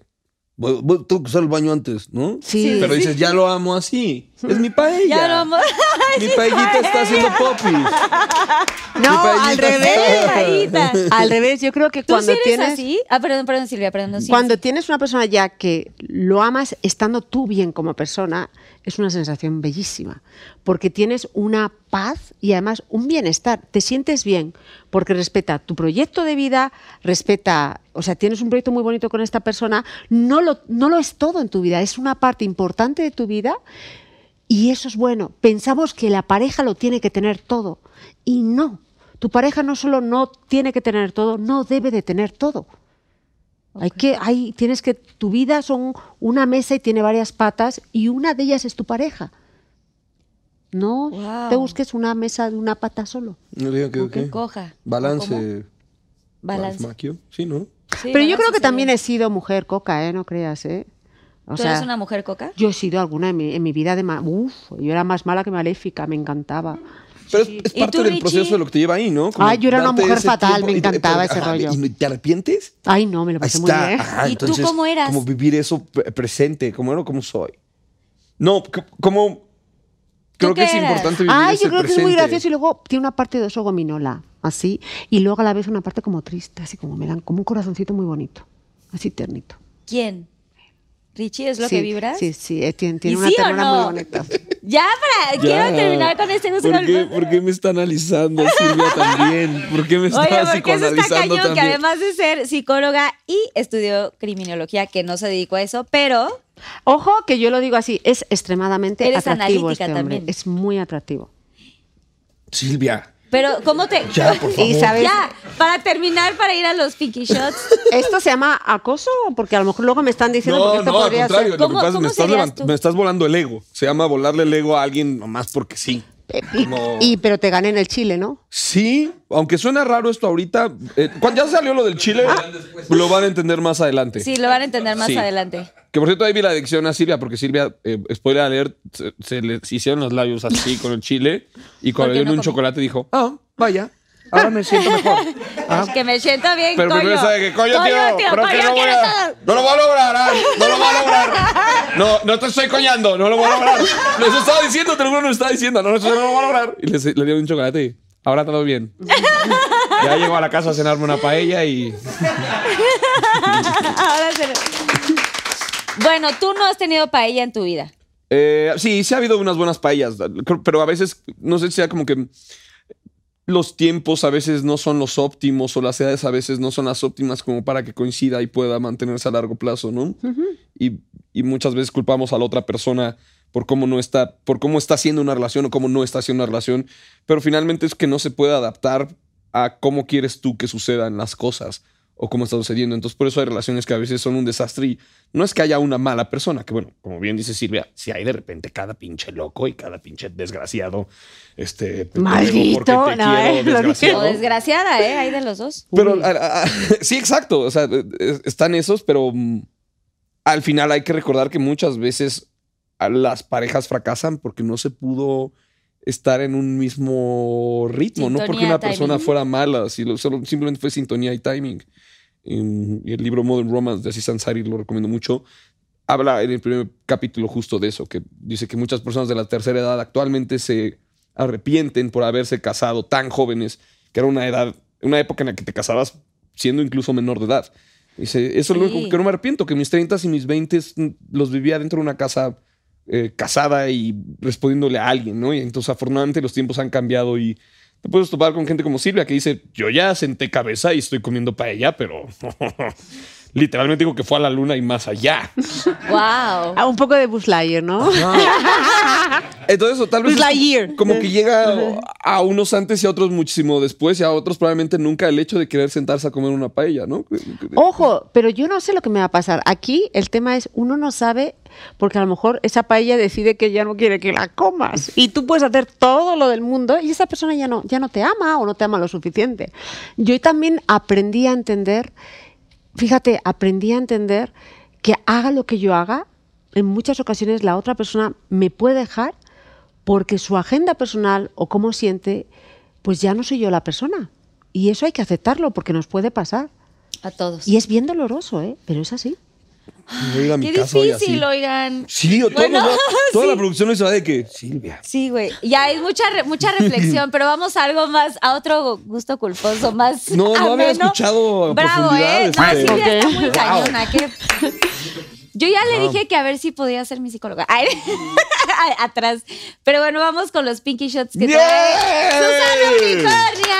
Oigan, hay palomismo y toda la cosa si quieren. Este, Son- yo estoy fascinado acá ¿Sí? con este. Mm. A ver, este, este, es- este programa, este, esta sección. Mi, mi, mi, mi. Estas son preguntas del público que aquí tengo, el público conocedor. Claro que ya hicimos, pues, este, Este sondeo. esta dinámica, este sondeo. Ay, qué bello Entonces, todo. están sus, sus preguntas personalizadas, Ricardo, Silvia. Y eh, hay que leer la pregunta, decir el arroba de quien lo preguntó. Y ustedes deciden si quieren contestar o no. Ok. Si no la quieren contestar, girarán la ruleta. Y aquí hay unos shots secretos: shot Salvador y otro shot secreto. Es Rosita y Lila. Ok. Ok. Eh, Por favor, Silvia. Y hay un reversa, que ese reversa puede ser para cualquiera de los dos. Si te sale reversa y te tocó a ti la pregunta, le regresas el castigo a, a Silvia. Joder, qué pregunta más buena, mi querida arroba Adiz Peque. Dice, ¿por qué no disfruto tener sexo desde que tuve a mis hijos? Llevo casi siete años con esa situación. ¡Wow! Es que está, a ver, hay varias razones. Adiz, cariño, siete años sin tener placer cuando tienes sexo.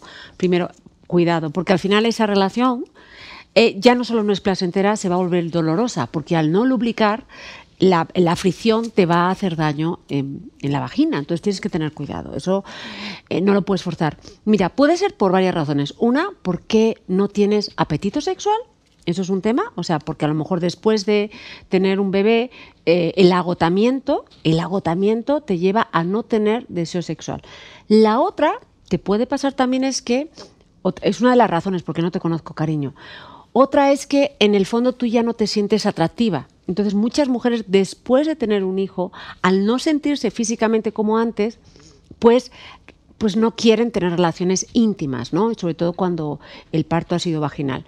Otra, y esto también pasa, es que pudieras de, de padecer depresión posparto, ¿ok? Y no sea cuestión de tu pareja o de ti, sino de una circunstancia. Otra, y esto pasa, la realidad es que los hijos son algo bellísimo en una relación de pareja, pero es un antes y un después. Sí es verdad que muchas mujeres, y cuando digo muchas, a lo mejor un 20% de ellas, una vez que tienen los hijos, ya no sienten excitación por su pareja. Les pasa. ¿Por qué? Porque en el fondo hay algo natural dentro de nuestro instinto que una mujer lo que busca en el fondo es tener hijos con distintos eh, machos para tener distintos hijos y que puedan sobrevivir eh, de una manera ante un evento adverso, que al menos uno de todas las camadas de cada hombre sobreviva. Claro, esto ya no es así porque también nos enamoramos y amamos a alguien.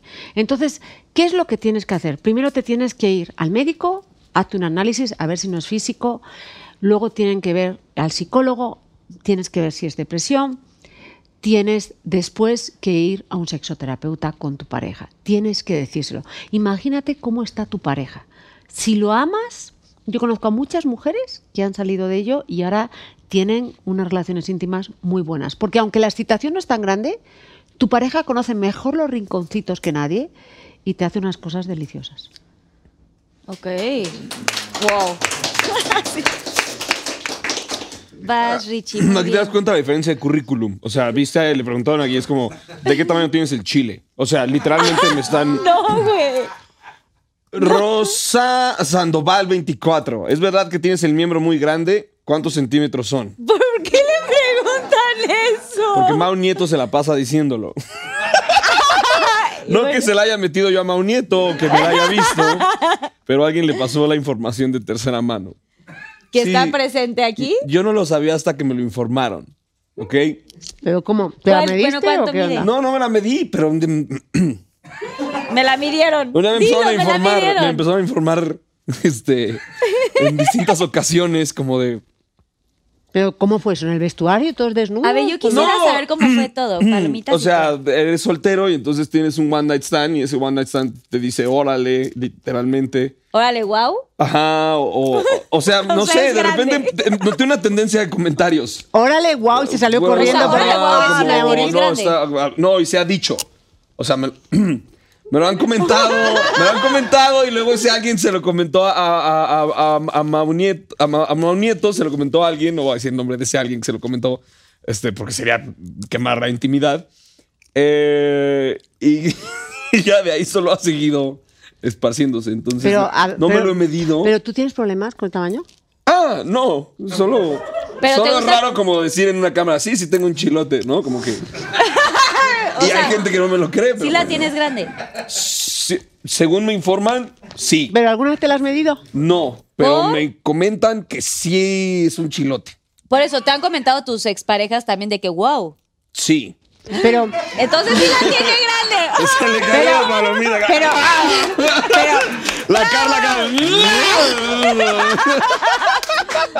Oye, mi pregunta es, ¿wow? o ¡ah! Yo tengo, yo tengo una amiga que lo vio, era un brasileño, y dice- se fue al baño y se fue. Dice, este me mata con esa espada. La tenía Creo que gigante. es buen tamaño, Pero no gigante. sé. Solo, solo ha recibido O sea, te ha funcionado, chingón. ¡Sí! ¡Bien! ¡Chilazo! Me la llevo de recuerdo. Llévatela de recuerdo. Oye, entonces como me preguntan a mí sobre las boobies, entonces pierdo, ¿no? No, justo. Ay, te amo. ¿Qué tan sano? A ver, pobrecito. A ver, estamos hablando de los homenajes eróticos. Hay gente que le llama masturbarse, pero es de masturbados, como si estuviéramos locos. A mí esa palabra no me gusta. Esto va para Philip P.E.W. Ya te he ventilado, cariño. Eh, ¿Qué tan, nombre! Como la cotorriza, ¿no? Bueno, ya dije nombre, no hay pedo, lo- ya. Hubiera dicho el nombre. Claro, dice, ¿qué tan sano es masturbarse y tú lo haces con frecuencia? A ver, cariño. Los homenajes eróticos son necesarios. Yo lo hago desde. mm, Yo creo que mi primero fue a los 14. Es importante que tanto hombres y mujeres, antes de llegar a su primera relación con otra persona, se hagan homenajes eróticos, ¿no? Homenajes sabemos lo que estamos hablando, ¿no? Entonces, sí. Eh, sí, es, es saludable si no se vuelve una obsesión. Si tienes pareja, también lo puedes hacer. Es muy bueno para dormir. Si tu pareja, imagínate que está, tú estás en Guadalajara y ella está en México, ¿no? Y de repente una chica te gusta mucho, pues te vas a tu hotel, te das un homenaje y es bueno porque así garantizas la fidelidad. Entonces, ¿es bueno? Sí, es bueno. La masturbación no es de seres masturbados ni locos. La masturbación es un regalo de la naturaleza en el que tú te das tu propio placer a solas. eh, tiene efecto cardioprotector, pierdes calorías y luego duermes delicioso. Aquí el problema es cuando se vuelve una obsesión y estás todo el día, dale que te pego. Ahí no, ahí ya es un problema. Ahí sí estás masturbado, ¿no? Ahí sí estás llamado. Ay, sí, ya. Ahí sí estás ya que luego. ya mejor no voy a decir nada. Sí, importante, ¿eh? Seguimos. luego- Pa- morado Para decisiones, también me decía, no solo. Porque me lo dijeron y luego lo comprobé. Me dijeron como, no solo como para que no termines cagándola, ¿no? En tu relación. Sino como decisiones como de, voy a comprar eso. Y te la jalas y, ah, no, mira. No lo necesitaba. Solo no estaba caliente. todo está bien. Entonces sí, cuando estés a punto de firmar unas escrituras o algo así como, me presta su baño y un... Ay, de que en un baño no. Alguien tiene un baño y un pañuelo. En un baño de un centro comercial o así. Se me vinieron varias ideas a la cabeza. Eh, ¿Te dado diarrea, ñam, extravaganza por alguna comida? Eh, sí, sí. O sea, como que pues, te afloja el mastique. Hay muchos lugares que te aflojan el mastique. Mm, especialmente recuerdo, no tanto a mí, cuando fui al mercado de San Juan con Tessa, eh, andaba Tessa de que hay que comer tarántulas, hay que comer arañas, hay que comer cucarachas. Y yo, bueno. Y al día siguiente me dijo, este, ando volteando el estómago. Y yo, pues tú estás comprando arañitas con chocolate y todo, ¿no? Pero sí, creo, creo que ese, ese- ha sido algo que recuerde. Te, te está diciendo ahora que comimos lo del Chile, que es como un viaje al pasado y al futuro, que comí una hamburguesa muy picante, que es considerada la más picante del mundo probablemente. ¿En dónde? Eh, aquí en la del Valle. No, pero es, o sea, es un Aquí no- restaurante aquí. sí, sí, no, puta, ¿cómo se llama? Fue Berta el que lo descubrió. Ay, yo quiero Dame probar esas hamburguesas. Em, bueno, mucha agua, mucha O agua. sea, ¿la y- carne es picante? Tiene demasiado picante. Tiene mucho en general. picante en muchos niveles. Em, no recuerdo bien cómo se llama, pero es como un reto conocido. Em, eso, como que es más los estragos a largo plazo que la diarrea, diría yo. Estragos a largo plazo. De repente volteas a media temporada y estás bien cachetón. Este.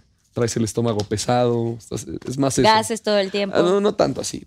Sí, ¿qué tal la calle? Oye, pues todo junto. Te conviertes como en el gordito de Shark Tank. ¿Cómo se llama el de Monterrey? Ah, este. ¿Cómo se Carlos, llama? Carlos. Ajá, fan. Pero me encanta cómo siempre está. A mí me encantó tu proyecto, la verdad. Está padrísimo, la verdad, pero no vamos a invertir. No vamos a invertir. Yo por ti. No sé qué. Voy a meter porque es de Monterrey. Ok, bien respondido. Muy bien, gracias, muy bien, muy bien. Gracias, gracias. ¿Es el Burger Bar Joint? Eh, Burger Bar Joint. Es correcto. Ahí hay que ir a conocerlo. Sí. Siguiente pregunta. Tiene su- ¿Me regalas otro igual? por- ¿Has usado o comido Es- una tanguita comestible para una noche de pasión? No, y me gustaría. ¿Haz ¿No, qué? ¿no has, no has tomado una tanguita comestible? No. Wow. ¿De qué, de qué las ¿Qué es hacen? tanguita ¿Cómo Muy es? riquísimas. Pues te pones una tanga y se puede comer. No, pero con unos caramelos. Está deliciosa, me han dicho. ¿Cómo? Te- ¿Cómo que te pones una tanga ahí? Ajá, bu- eh, claramente Silvia sabe más porque yo nunca lo he utilizado, solo he visto ¿Qué en es? películas. Es un calzón que se come, ¿no? No, pues sí, pero está muy rico porque, porque las hay de gomitas blanditas. Está deliciosa. ¿Tanguita, pero de goma? Mm, de gomitas o de caramelo durito. Hay de todo, pero me Pero la ¿dónde como, las venden? como en los juegos, el juego del calamar, va suavizando el caramelo para, para poder llegar a. ¿Pero en dónde venden esas cosas o cómo? Perdón. ¿En una sex shop Silvia, o- por favor, infórmanos. Ay, yo lo compro. eh, no lo sé, pero en- tienes que asegurarte que es una tienda en que los alimentos están controlados. O sea, no puede ser un sex shop cualquiera. Quien sepa que comente en YouTube, ¿no? Donde Claro. haya una buena Sí. tanga comestible y. Dejen Por aquí en la, internet. descri- la descripción del video para que sepamos. Yo no- nunca había probado. Sí, fíjate, hasta tú así de que ¿a poco existe? ¿A poco existe? Yo me No la comería, pues estaría para con invitados, ¿no? Estar aquí con- mm, cada quien con su tanga. Todos con Una tanguita aquí. Gracias, ¿Qué, qué, qué te preguntan, Silvia? Dice, ¿qué fue lo que te hizo especializarte en relaciones de pareja? Lo pregunta Natalia Belmont. Pues a mí, el no entender cómo una persona que amas tanto te puede hacer tanto daño y te puedes enganchar tantísimo a ella. O sea, cómo eh, al final, es- fíjate, yo de lo que más miedo tengo, a- a que yo tengo un hijo, es, es que en el fondo se enamore de alguien y, y todo lo que, toda esa autoestima que uno construye, una mala pareja te la puede golpear muy fuertemente. Entonces, Y me él tiene 15 fascina. años, ¿no? Me fascina, a ver, me fascina no. Eh, creo que el tema de las relaciones tóxicas y el entendimiento de las relaciones amorosas ahora mismo es muy erróneo y es lo que nos está haciendo sufrir tanto por amor. O sea, hay muchos ideales completamente estúpidos que te idiotizan con- en, en- en relación con las relaciones de pareja que nos hacen ser completamente infelices. Uno es que si acaba una relación es un fracaso. Mentira. Si acaba una relación, acaba un ciclo. Y a veces no es porque tú hayas fallado o la otra persona haya fallado, sino porque acabó. Nada más. O la codependencia. Entonces a mí me fascina los conflictos en las relaciones. Eso. Y entender cómo una persona que amas te puede hacer tanto daño. O sea, no te encanta, sino que te encanta Os- ¿Te gusta descubrir el la del naturaleza y ver por Me dónde gusta la arreglarlo. naturaleza. Sí. Y Pero luego no te gusta ayudar. vivirlo, obviamente. Yo creo que, ya te digo, yo, yo me he dado cuenta ahora que todo aquello, o sea, yo era una mujer a los 20 tre- terriblemente pedante.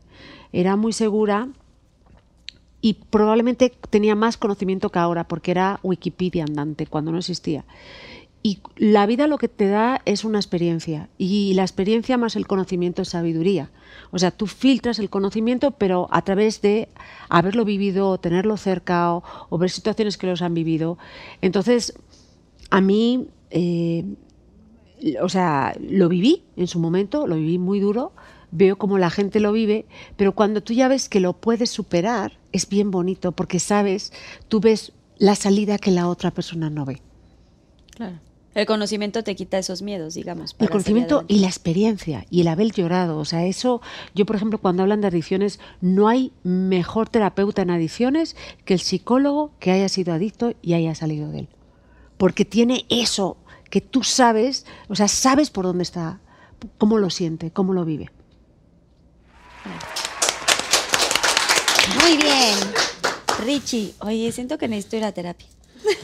Todo. Con Silvia. Con- pero Silvia, con Silvia, sí, exacto, con cabrona. Silvia. sí. O sea, sabe que eras más- ¿Con qué estando pero no te gusta compartir escenario? Cuéntanos la verdad. Eso nunca, nunca voy a hablar mal del rubro, entonces pásame un shot. No, gírale, gírale, Ah. brother. ¿Quién la preguntó? Eh, Barbs guion bajo CM, eres una busca pleitos. Busca este chaleñas. No, no, creo que está muy mal siempre hablar mal del.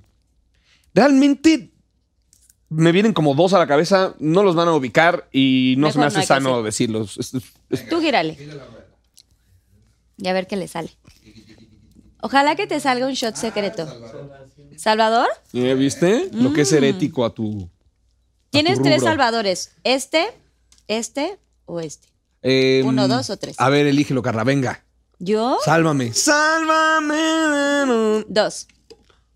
¿Qué es? Ah, es tequilita. ¿Chiquilita? Ah, pues mira, fondo. Fondo, fondo. Ah, pues al chile sí me caga el. prefiero, prefiero sí decir. ya, ya está así hablando en serio, sí me caga el pinche. Prefiero sí decir. ¡Salud! Muy bien. ¿Tienes, ¿Tienes de tomar ahí? Ay, le podemos regalar un poquito más en su Acá ponme, ponme Tú, más tú, ahorita, tú, por favor. tú. ¿Quieres agua de Jamaica? Está Ah, perfecto. decide. Tienes de esto lo que quieras. Ah, mira de este. Gracias. Fíjate, me había probado una- un traguito bien. ¿Ya agarraste otra, Silvis? Ay, Silvia, ¿cómo fue tu mejor experiencia sexual? Ay, es que Silvia va a contestar todas. ¡Ay, sí! Yo solito todo ¿Para pedo y Silvia. sí? ¿Para qué me invitas? Se ¿Sí lo llama vas a contar? Dora Magdalena. Pero queremos detalles. Ay, es que yo tengo el Circo del Sol aquí, yo tengo muchas experiencias muy bonitas. Es que es difícil, ¿eh? Es preguntarme qué me gusta más, la paella, O el chocolate. o el chocolate, o el chile a pibil, o sea, es que es que... Es que Top el 3. pollo, no. Era de top. A ver, yo creo La más que la más bonita, más bonita, no más salvaje, ¿ok? Más bonita es cuando después yo tenía una pareja, tengo una pareja, bueno, no voy a ventilarlo, a ver, vamos a ver cómo... Ay, voy a contar una. Porque no fue una experiencia mía directamente. Tiene que ser tuya. Es que fue porque yo era boyerista. Y fue que una mujer, porque yo estaba haciendo una investigación en el barrio rojo de Holanda, cuando existía, y me Ahora dijo... existe, ¿no? Sí, pero ya no es lo mismo, cariño. No era lo de antes. Yo no conozco Holanda. Y entonces me dijo, ¿y tú quieres ver cómo lo hago? Yo sí.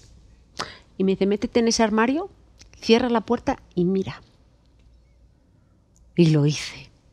Y fue de las experiencias, o sea, sexualmente hablando no era nada, o sea, pero era una cosa como, esto es como una película, no me lo puedo creer, o sea, eso sí, me, es- ese tema sí me, me pareció interesantísimo, el poder observar.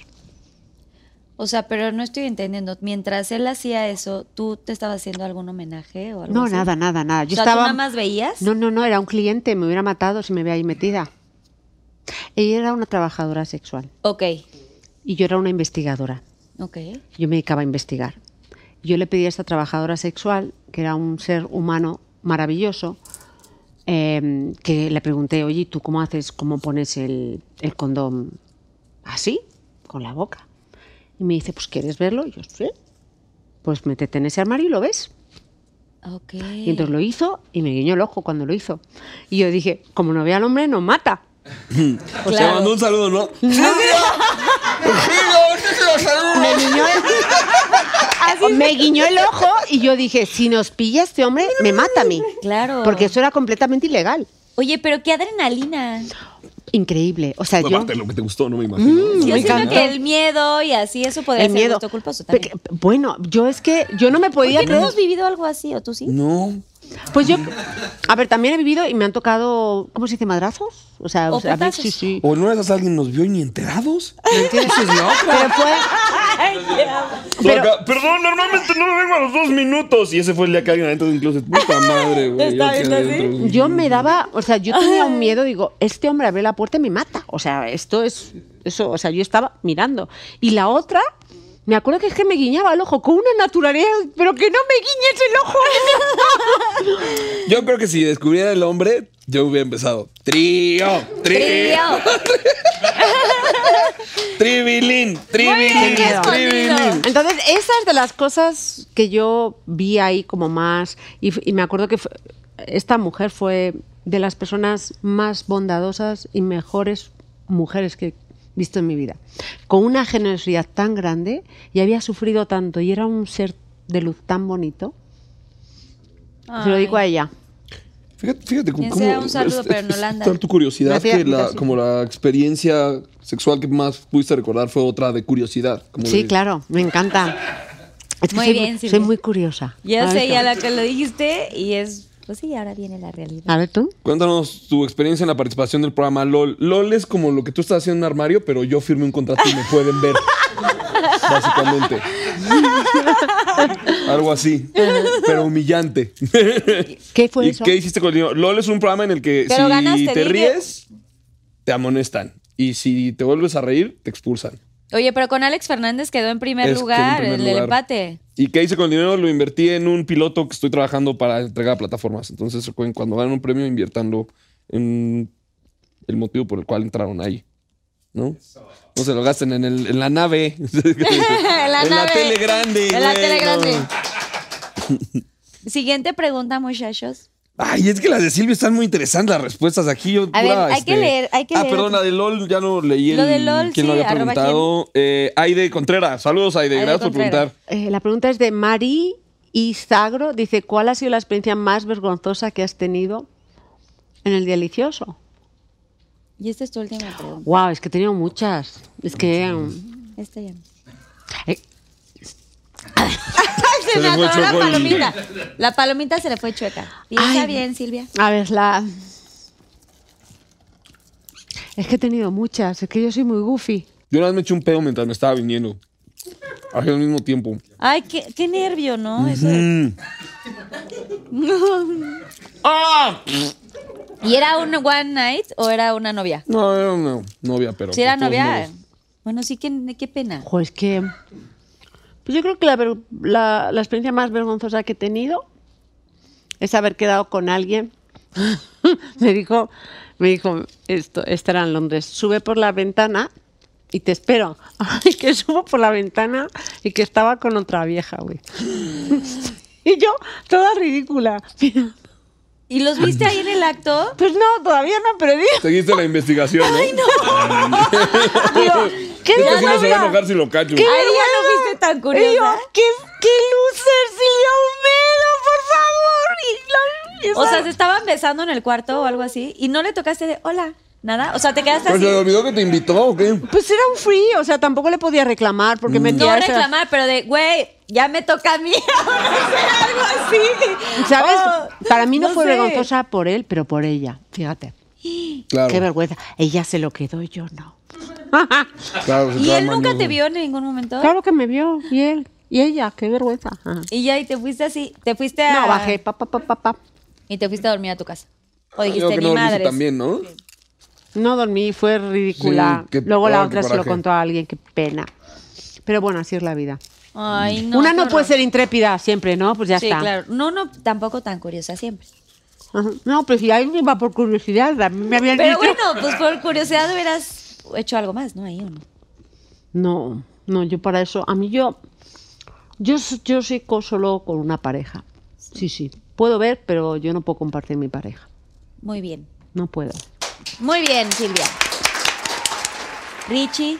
¿Qué tan sexual eres del 1 al 10 y cuál es tu posición favorita? Toma ya. Adriana Ramírez 8272. Wow. Queremos detalles. ¿Quieres? Es como, tiene que elaborar, ¿no?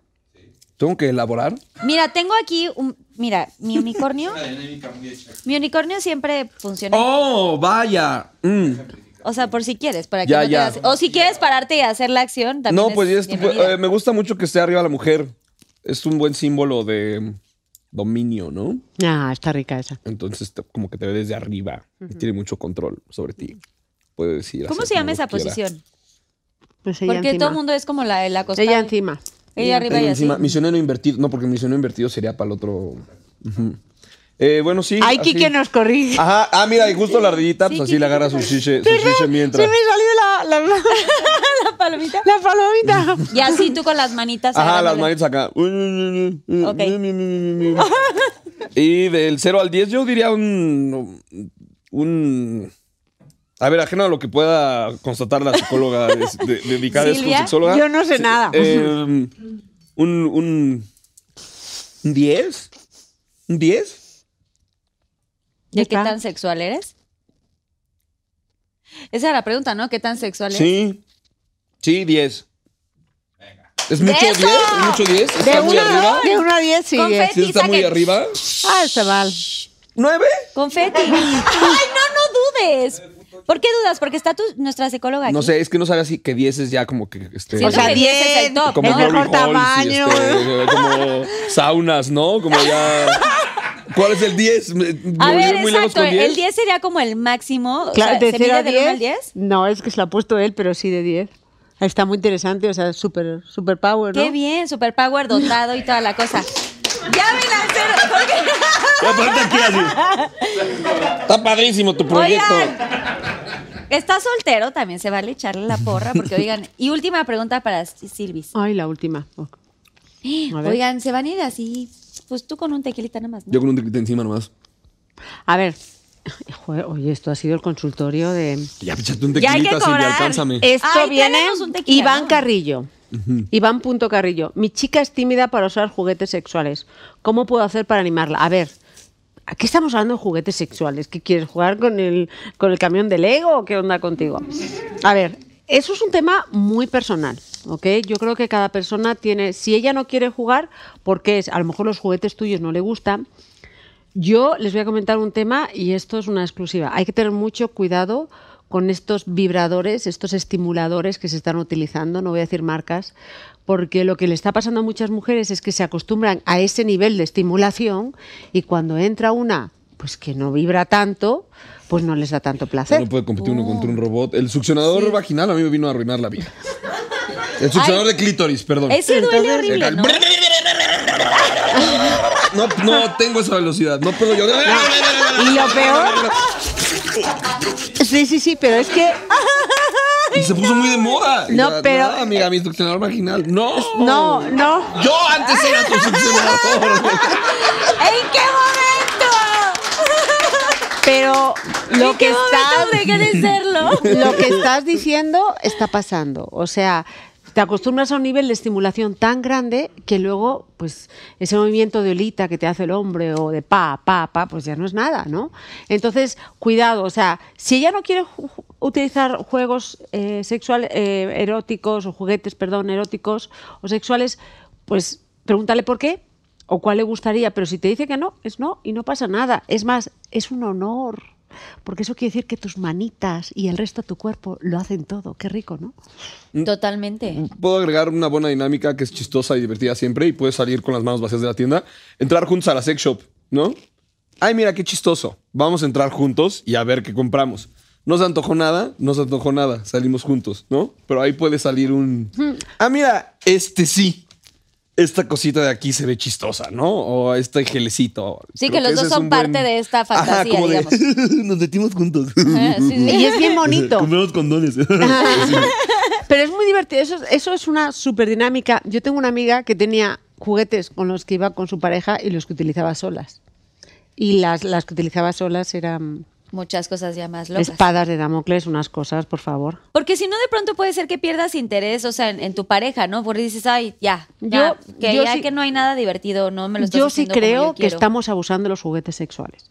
Hay un tipo de juguetes sexuales que son muy buenos, sobre todo cuando las mujeres que han tenido cáncer eh, y tienen, les han dado, les han dado quimioterapia, a muchas se les quedan las, digamos, las paredes como pegaditas, tienen lo que se llama estenosis vaginal. Y ahí sí es importante que empiecen a utilizarlos porque van, digamos, abriendo poco a poco las paredes que se han quedado como, como se. Sabéis que la. Semipegadas, vamos a claro, decir, ¿no? ahí está la quimioterapia, lo que hace es que te deja sin saliva, te deja sin pelo con todo lo que son las células de reproducción rápida de tu cuerpo.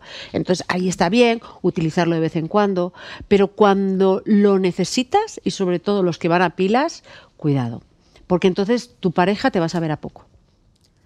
Oh. Esto Sí, la mano es mágica, es el mejor juguete sexual. totalmente. A ver cómo haces, a ver. Así. bueno, ya, acabamos los Pinky Shots, bravo. Y ahora viene una sección que se llaman las Pinky Frases. Y alguna frase que tengan, pues puede ser emblemática, cualquier cosa, cualquier tontería que quieran decir. Ya han probado el helio. Se han probado. Ah, vamos a decir una De frase algún globo, épica. Ajá, así agarrar tan... Solo es un globo. Qué buena dinámica. ¿A quién se le ocurrió esta? Perdón, es dicho con respeto. ¿A quién se le ocurrió esta pendejada? Pues salió, salió de esta segunda temporada entre Daniel y Daniel, mi esposo y Quique. que Yo nunca he hecho nada de eso, te veo a ti primero, porque nunca Claro lo que sí. Eh, sin albur, te tragas bien el aire. Así. Te aseguro de que pase bien. Gracias. Y le das tantita inflexión para que la voz se haga de la siguiente manera. Deja, pienso en mi frase. ¿Algo motivacional? Que tu juguete favorito sea la Biblia y no el chosto. Ay, no, güey. Pero tienes un. O algo muy inspirador. O, que- o nada inspirador. O nada inspirador, pero sí es muy serio, es más chistoso por el contraste. O Sí. frase así Ah, como española, mucho. Que lío se ha armado, tía. Ándale, ese va, se va a escuchar. La Espera, pilla, la me- polla. Ah, no. Coño, Miki. Algo así. Que la polla, o cómo se dice. No, no vale. Eso es como decir la. ¿Es como decir qué? la A la ver. Como yo digo aquí, Bergi. Pero Bergi es muy bonito. A ver, puedes decir Bergi con esa voz. A ver. Vergui. Pero un buen. A ver. Ok. No, no, trae- Más, más, más. Jálale, jálale. Hoy es el primer día del resto de tu vida.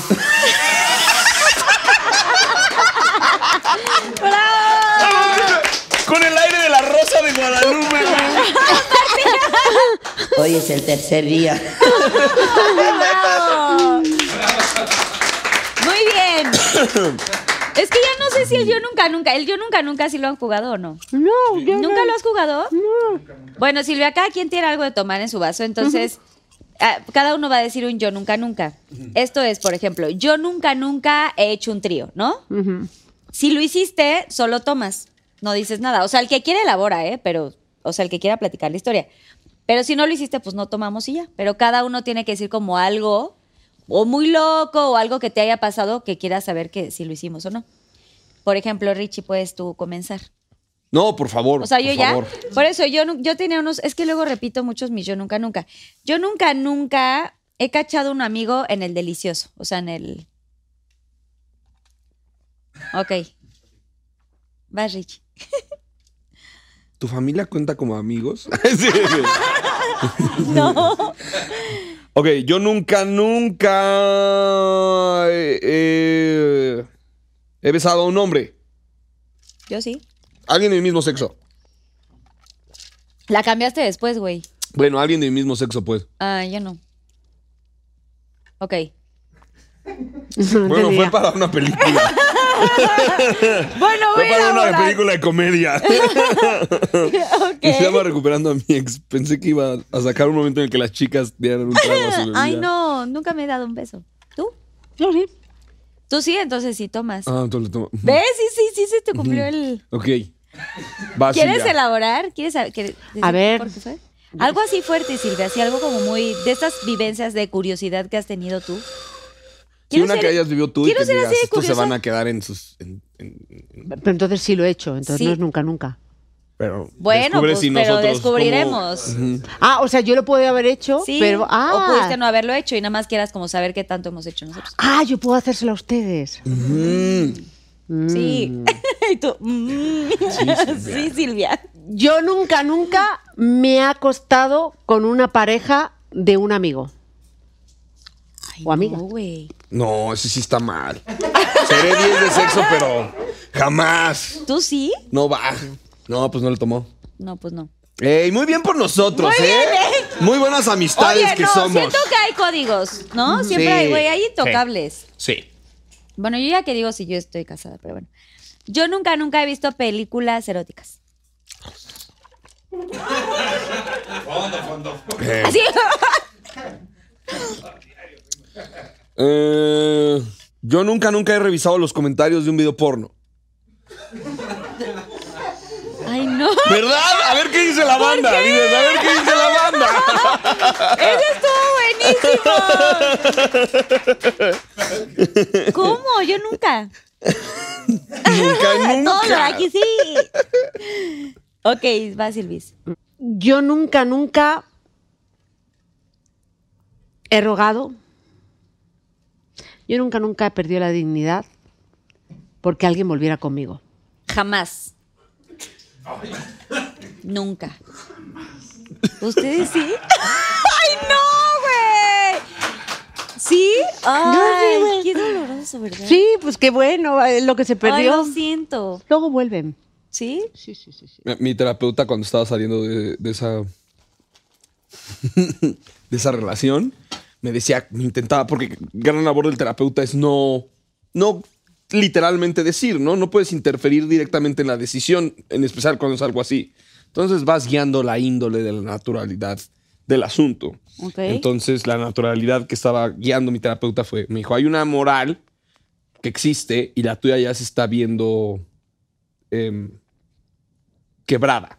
Se está, está en declive tu moral por cómo estás deteniendo a esta persona. Ok. Como que yo, yo estaba tan en- con los ojos en emoji de amor y que no lo entendí bien, ¿no? Y cuando me estaba despidiendo, él es del norte. Se paró y me dijo, mira cabrón, te voy a decir esto como amigo, no como terapeuta. Por menores cosas he mandado a la chingada viejas. Y le dije, ¿cómo? Te veo la próxima semana, te cuidas. Y entonces. Entonces ya le dije, ¿qué, qué me dijiste? Nada, te veo la próxima semana. Te veo la próxima semana, bye. Te veo la próxima semana. Y no me volvió a repetir nunca el tema, pero entendí cómo llegó a tal su desesperación que dijo, ah, mierda, voy a dejar de hacer terapia un rato y le voy a decir que, que abran los ojos. Está cañón. Sí. ¿Y tú también, Silvi? Perdón Yo- que pregunte, pero es Ah, que... No, es que soy necia. O sea, yo tengo que tocar fondo. O sea, yo soy tan. O sea, si yo no tengo, si no estoy convencida de haber intentado todo, no puedo dejar. Y cuando ya estoy convencida, siempre respetando, yo que sé, a la persona, la dignidad, el- entonces ya en ese momento ya me voy y ya no hay más. Me ha pasado que hasta te hace como una fregadera una persona y dices, ay, qué, Qué bueno que la que la hiciste hizo, porque ya pude firmar mi Ya renuncia está, de yo aquí. sí.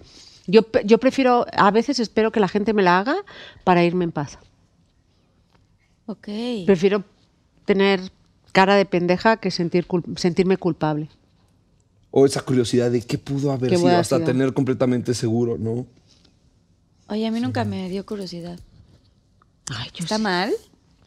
No, pues está No, bien. pues cada Está quien muy bien. Ha sufrido menos. No, bueno, me tres puestas de cuerno y pues no regresé, obviamente. Ay, Y los demás, pues ya de cortar y ya nunca buscar. No, de hecho nunca me llevé con exnovios ni nada. No, yo sí. ¿Tú eres muy amiga de Yo exnovios? soy muy amiga y de verdad que cambia la entidad de esa persona, deja de ser hombre para mí. Es como una cheerleader o algo de esto. O sea, no, o sea, no, no, no tengo ningún tipo de atracción sexual. Nada. O sea, sí los quiero mucho, pero ya en otro plano. Sabes cómo bloquear ese... Completamente. Ay, wow. Bueno, Yo acabamos sí. yo nunca, nunca. Qué fuerte. Siento que tengo que ir a terapia con Silvia. Tenemos. Sí, bueno. Cada vez que la invites, me invitas. Bueno, Yo acá no tengo acá a escuchar así. Primero tienes que perder la dignidad.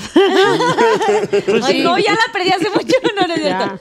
No, con mi esposo, con mi esposo. Oigan, ahora antes de, de esta siguiente dinámica, quiero enseñarles. Y porque además tiene quiero- un quiero- libro. Ya, Tiene- sí, ya. ya. no tiene bestsellers, tienes cuatro libros. Cinco. Este es el quinto. Este es el quinto, Este sí. es el quinto que está ahorita a la venta a dos pasos de la locura. Para todas las personas que estamos igual de locas, que quieran eh, pues leer sus libros. Todos sus libros es súper interesante. A mí me encanta que me hayas regalado este libro porque creo que hay mucho que aprender. Y compartir este mensaje para tanta gente es, o sea, esencial. Y sustituyes la palabra culpa por entendimiento. Tenemos esa, esa necesidad de culparnos, de victimizarnos y decir, oye, pues lo que estoy viviendo lo están viviendo otras personas y ah, es para algo y, y puedo y debo de pedir ayuda. O sea, yo, y ya les digo, o sea, mucha gente tiene ese, ese tema de no, yo no voy a pedir ayuda a nadie. ¿Por qué no? ¿Por qué no? ¿Por qué si no estás mal pides ayuda? ¿Por qué no puedes tener las alucinaciones? En, al final del libro hay algo, una, una imagen muy bonita. Yo siempre la cuento, por favor, la gente que me conoce. Cuando pasa el sismo del 2017, mi edificio queda fatal, se rompen todos los edificios en la Condesa y daba mucho miedo entrar y yo estaba pues muy mal. Entonces abrí la puerta y de repente abriendo la puerta, pero así, veo a mi padre. Mi padre había muerto eh, cuatro años antes y me dice, anda, coño, pasa de una vez, no te acojones. Así mi padre. Mi padre seguro. Entonces, yo en ese momento era consciente que estaba viviendo una alucinación. Y en ese momento, cuando tuve a mi padre delante, dije, tengo dos opciones. O hablar con él o cerrar los ojos y aceptar que es una alucinación y va a desaparecer. Cuando abrí los ojos y había desaparecido, dije, bueno, pues sí, fue una alucinación. Pero en este caso me hizo sentir mejor. La gran mayoría de nosotros vamos a tener muchas alucinaciones en nuestra vida. Te pongo un ejemplo. Cuando a ti te deja tu novio, a ese ex que te ha dejado lo ves en el cine, lo ves muchas veces, porque ese estado de ansiedad te crea una imagen de aquello que tú tienes miedo. Cuando una persona tiene mucho miedo por la calle, es la primera que ve un ladrón, porque su estado de ansiedad te hace alucinar. Después del terremoto en México, hubo muchísimas llamadas de gente que literal veía la lámpara moverse, mucho, y no se estaba moviendo. O sea, todos podemos tener una alucinación, todos podemos tener un trastorno de ansiedad, todos podemos tener depresión, todos podemos caer en una adicción. El tema es aceptarlo y decir, ok, lo voy a abrazar y voy a dar el paso de pedir ayuda y, salir de ello y salir más fuerte. Y todos podemos, pero solos no. Y, y la voluntad no es suficiente. O sea, hablar y normalizar. Claro, hablar de todo, por eso cuando a, mí mucha gente me dice, "Buah, es que yo nunca pensé, pues sí, güey, o sea, yo soy cornuda, he tenido depresión, soy bien mecha corta cuando alguien algo me importa, mucho, o sea, si tú y, todo el mundo, ¿cómo no te controlaste de psicóloga? ¿Cómo me voy a controlar? Si a mí me mete, me ponen un lapicero aquí, pues tengo que atacar. Siendo, me explico, si alguien se mete con un ser querido mío o con mi hijo, claro que me vuelvo una fiera, ¿no? Entonces, lo que les quiero decir es que estamos en esta sociedad de ser perfectos que da una reverenda hueva y está causando tantas enfermedades a tanta gente. Entonces, cuando nos tengamos en cuenta que la gente que estamos, que somos públicas, somos un desastre, güey. Yo vine sin hacerme las manos con el pelo. O sea, que todo lo que vemos en las pantallas es falso. Es mentira. Esta conversación no. Esta conversación es muy neta a propósito. Sí, es y qué bonita. Lo bonito del Esto y es, bien bonito. Entonces, eh, yo les invito a las personas que lean ese libro, pero sobre todo para decir, ¿y si me pasara a mí? ¿Y si le pasara a una de las personas que quiero? Nada más, no pasa nada. Wow. Felicidades por este libro y ahorita me echas una firmita para, Sí, para quedármelo. encantada de ¿Y dónde te podemos ver próximamente? ¿Tienes ahorita de tu canal? Ahora estoy, eh, bueno, estoy con, ten- tengo un programa de que se llama ¿Quién está mintiendo? en Unicable, lo grabamos aquí en Televisa, y de lo que se trata, más que descubrir a quién miente, es qué hay detrás de una mentira. Siempre la gente dice, es que, es que le descubrí mintiendo. Yo cuando a alguien le descubro mintiendo digo, uy, qué rico. ¿Y ahora por qué? ¿Cuál es el origen? ¿Por qué me está mintiendo, no? Claro. Y, y eso es muy importante. Por ejemplo, en los colegios, muchos niños eh, se ausentan en la clase y viene la madre, te pillé, sé que no has ido al colegio. Cuando lo que tendrían que haber dicho es, oye, ¿sabes una cosa? Yo cuando era niña me ausenté alguna vez del colegio porque había una niña que me agarraba del pelo y el niño va a decir, a mí también me pasa eso. ¿No? Entonces, la mentira es algo que está, es innato, nos duele porque es una manera de, de- de- de perder eh, muchas veces la, la confianza, pero hay que ver por qué mentimos, qué hay detrás de una mentira. Entonces, bueno, pues tengo eso, estoy en mis redes sociales, que no son tan grandes, son Silvia Olmedo en Instagram, y luego tengo unas entrevistas en YouTube a especialistas, a los líderes de opinión en medicina, que hablan, dije, me voy a poner mi, otra vez mi, mi libro de notas y voy a preguntar a los mejores psiquiatras de este país sobre distintos padecimientos. Esto es en YouTube y estoy en TikTok y había dicho, yo nunca, nunca voy a hacer un baile de TikTok. y lo hiciste y salud. ¡Pum! Y, Como tu amiga de Holanda. y sí, y- Así guiñándole el ojo. Y si se fijan en mi TikTok de Silvia Olmedo Oficial, no hay un solo baile. Este es el único baile es el que he hecho Oye, en la vida. baile TikTok, wow. bien ahí, Carla, bien ahí. Y próximamente tienes ahí algunas sorpresas con Sensei Miriam, ¿no? Bueno, ahí viene la sorpresa. Bueno, estás invitado, están invitados. Próximamente, pues voy a estar aquí en Sensei Media con un programa que tengo mucha, mucha ilusión y llevo mucho tiempo pensando en él con una persona que quiero mucho, que le conozco cuando él acaba de nacer prácticamente. y estoy muy ilusionada, mucho, Wow. la verdad. Ya vendrás a contarnos cuando esté. Oh, sí. Ya está próximo a, Se está cocinando. ¡Qué cool! ¡Ey! ¡Felicidades en sí Media! Bravo, Sensei Parece Media. tele esto, en serio. Los foros están muy bonitos. Richie, tú triunfando, triunfando, triunfando como siempre. Con mi pitote, con. Gran No, no es cierto. Ay, lo que iba a decir. Con, Con un una gran carrera, un gran, Gran chiloto. miembro de la sociedad. No, está- estamos con Ñam Ñam todos los viernes a la Ñam. una. Eh, Neurosis Ánimo está por regresar. Va los jueves con invitado, los lunes vamos solapas. Eh, seguramente estarán ahí cayéndole a ambos programas eventualmente. Ay, Las- invítanos, las felices. invitaré yo, feliz sí, ¿por qué no ido a ñam ñam? Y a mí me encanta comer. Pues, eh, pues vamos, hacemos uno temático Pues de ¿cuándo? color A rosa. ver, ¿cuándo me invitan unas tortas Ah, lo, ahorita lo cuadramos. El chiste es ocupar la agenda, ¿no? Es muy divertido cuando se ocupa la agenda. Totalmente. A mí me gusta. Como, A mí trabajo. trabajo divertido. no, trabajo padre, ¿no? O sea, eh, y el próximo año empiezo eh, el tour eh, por toda la República, un par de ciudades en Latinoamérica, mm, probablemente Estados Unidos, ahora sí. Ya no se coman murciélagos y vacúnense para que podamos llegar a sus ciudades. Salir adelante. Salir adelante. ¿Tienes algo de Eh, ¿Qué más? Rich and Friends? Eh? Rich and Friends, estamos haciendo unos shows de repente que se llaman Rich and Friends, que son eh, invita- tener invitados sorpresa. Ok. Y es pues un formato muy divertido porque la gente no sabe quiénes son los friends, pero sabe que mis friends son comediantes muy divertidos. Ok, son puros comediantes. En el pasado tuvimos a Carla Camacho, a Ray Contreras, a Laura Sarrarás, a Frank Camilla, a Mau Nieto, a Alex Fernández y a tu servidor. Entonces es una noche retacada de comedia. Están invitadas al próximo. ¿eh? Por ahora no hay una fecha porque apenas probamos el formato.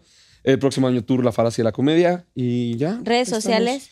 Richie, Richie Farrell, ahí me encuentran donde quieran. Twitter, ¿Es tu nombre de verdad, todo. ese?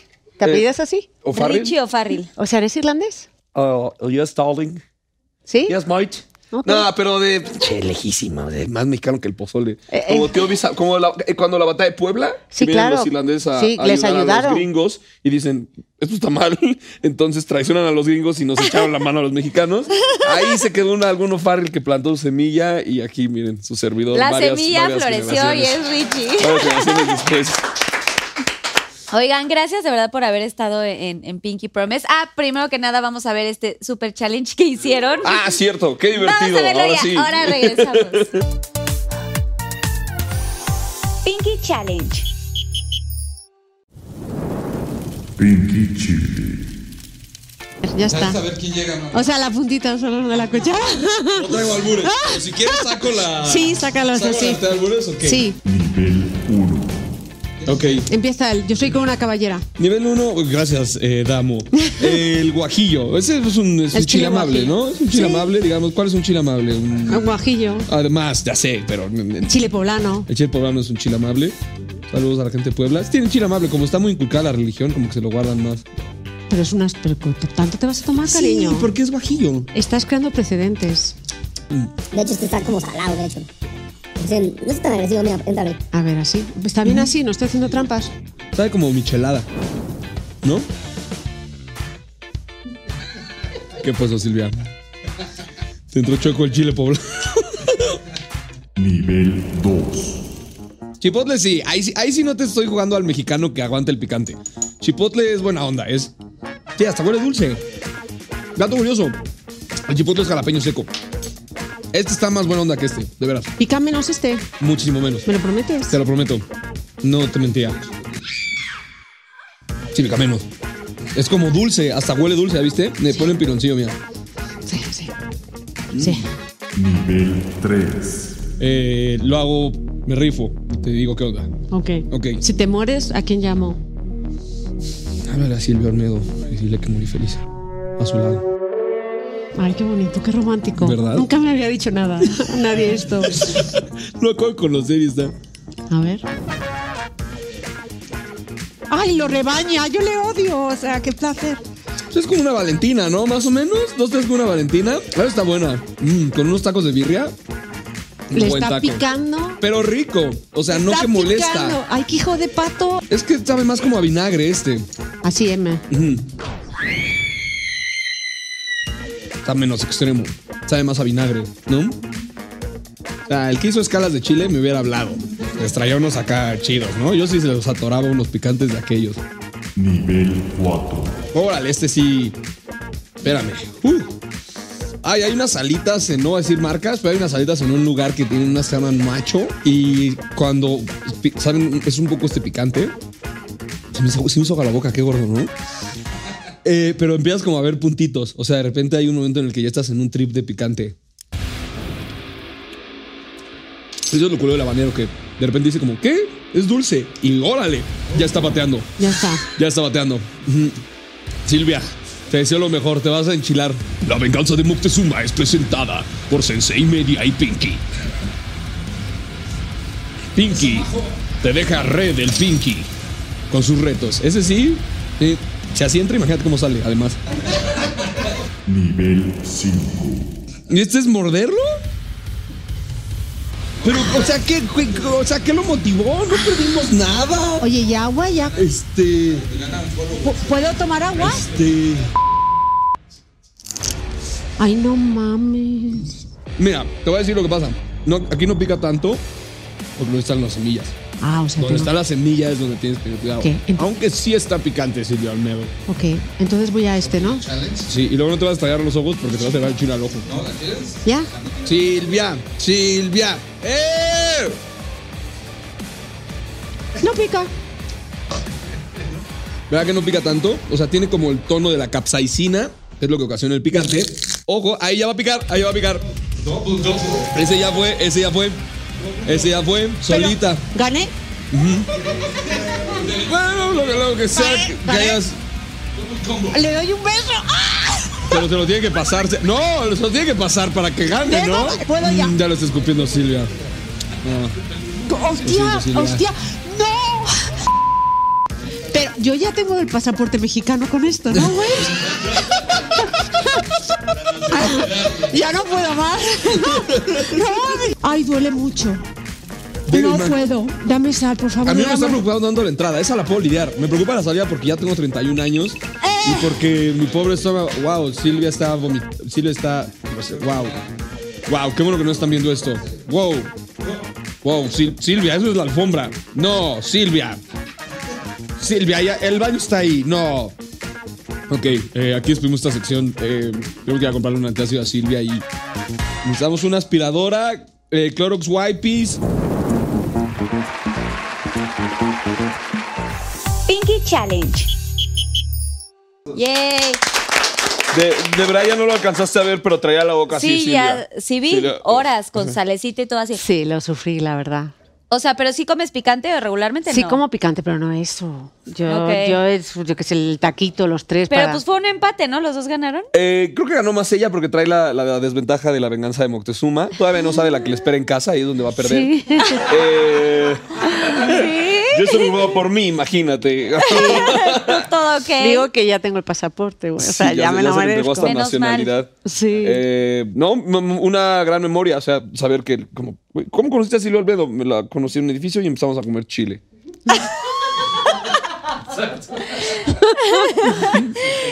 ¿Y sí? Y sí, ¿Y sí? no, no.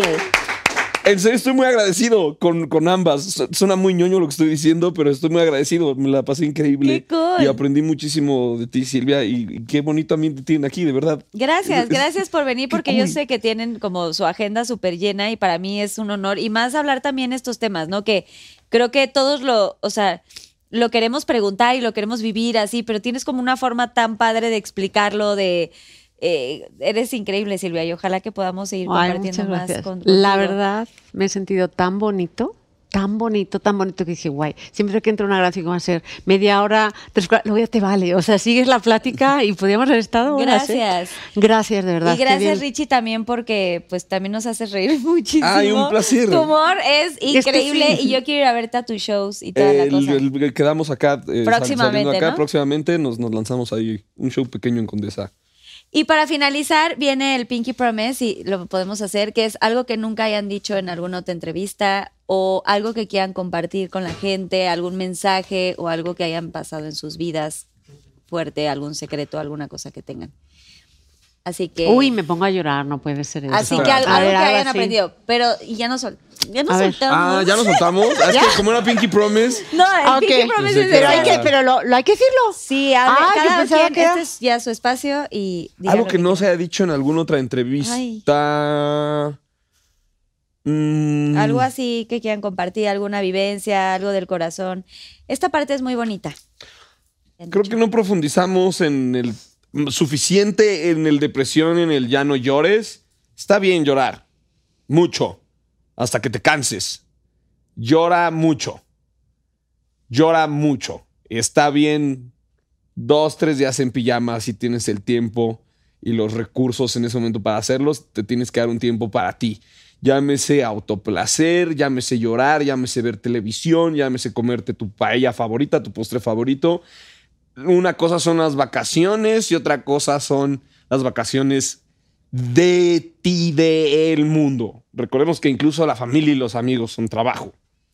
Y que cuando entregas tu energía y tu tiempo a gente como familia, amigos, etcétera, se descuida una parte que es la más eh, sana, que es tú. Y para estar bien con los demás, necesitas estar tú contento. Bien decía Cantinflas que la primera obligación del humano es ser feliz y la segunda es ser, hacer feliz a los demás. Entonces, si tú no estás bien, no vas a poder estar bien para nadie, no vas a poder ayudar a nadie, tus consejos van a ser básicamente una basura. Entonces, cuando estés mal, reconoce que estás mal y dile a la gente que estás mal y vas a notar el apoyo y la gente que tienes cercana eh, que va a estar ahí para, para ti, porque las cosas buenas se regresan con cosas buenas. Si eres una buena persona que está ahí para la gente, la gente ahí va a estar para ti. Y no está mal decir me siento mal, tengo, llorar, tengo ganas de llorar, me siento la chingada. Y que nunca te digan ya no llores o no me gusta verte así. Porque no se trata de lo que le gusta al otro o de lo que le está incomodando al otro, sino de ti. Eso. Esa sería. Gracias, Richie. Silvia, vas. Tú tienes más conocimiento. Ay, nada, cállate. Tú eres un chingón también. Pues, Ay, quiero llorar. A ver, yo una de las cosas que me cuesta mucho es lidiar con la gente que me hace daño, ¿no? Porque, porque en el fondo soy tremendamente sensible, tengo una sensibilidad brutal. Y entonces cuando, cuando ya veo que hay gente que, pues, que, que, pues que lo único que quiere es jalarte, que son egoístas, pero tú los quieres mucho, pues durante mucho tiempo no sabía cortar las relaciones de una manera sana. Porque tenía mucho resentimiento, decir, oye, güey, o sea, te di todo esto, me entregué, te quise muchísimo y me hiciste este daño. Y la verdad. Entonces ahora estoy trabajando algo que yo sé que parece una locura, que se llama despedirme de la gente que he querido con sueños lúcidos. O sea, lo que hago Ayer me despedí de. Me despido en el sueño, le explico por qué me voy y, y ya lo ver- de verdad. Y lo sueño y he conseguido soñarlo. Es un trabajo, tienes que hacer mucha Sueño concentración. lúcido, da como para otro episodio. Es- Sueño es lúcido, es Sí, no algo real. Entonces, ayer, hace un año, se fue, se murió de muerte repentina una amiga mía, que la quería mucho, se llama Pilina. Y estaba muy emputada con ella, pero mucho, o sea, cabreada a tope, o sea, porque se fue, por cómo se fue y todo. Entonces, justo ayer hice eso, o sea, en el sueño soñé que la decía, te perdono por haberte ido, te quiero mucho, ya te dejo ir. Y fue curiosísimo porque lo soñé, fue muy bonito. Ay, no. Hay que hacer un programa de sueño lúcido, de verdad. Ay, porque. Sí, muy bonito. eso a través de sueño lúcido Fue muy bonito, tiempo, la verdad. ¿no? Pues me ha costado mucho porque es verdaderamente tienes que eh, resetearte, pero el, el decir, la voy a dejar ir porque la pobre se murió, pero yo estaba con mi dolor y ya dije, ah, y fue justo hace un año, ayer. El 12. Sí. Wow. Ay, lo siento mucho, Silvia. Pero qué bonito que a través de sueño lúcido hayas podido un poco. Ah, sí, muy bonito, o sea, ya, pero fue, sí fue porque además yo, ¿sabes lo que pasa? Te voy a dar una servilletita. Una pinky. Ah, ¿Sabes lo que pasa? Que yo ahí sí soy como muy. O sea, bloqueo las cosas hasta que puedo lidiar con ellas. Pero tenía rabia. Decir, bueno, ¿cómo es que la gente que quiero tanto se me va? No es justo. Qué egoístas, ¿no? Eres una cabrona, no te cuidas. O sea, yo. Y estaba en- enrabiada hasta con la familia. O sea, con todo el mundo. Porque no sé. Y. Y fue, claro, fue COVID y todo esto. Entonces, ayer lo hice, me programé lo- las respiraciones, lo, hi- hice, ¿cómo se llama? El rehearsal, lo, lo- lo- hice todo, el, el- la preparación, lo vi, lo visualicé y dormí y justo. Y entonces fue, fue muy bonito. Y eso tú lo, o sea, tú lo, lo haces porque estudiaste Em, hacer esto de los si, sueños. si eres psicólogo es difícil, es mucho, mucho de cabeza. O sea, al final los sueños tienen un componente de... eh, o sea, hay una teoría de los sueños muy interesante, un día podemos hablar de ella. Y entonces a mí me hizo sentir muy bien. Quería que fuera en México, quería, o sea, ya lo tenía, pero dije, si no sueño, ya me quiero despedir, o sea, ya la, la quiero dejar ir a la pobre, porque soy una cabrona.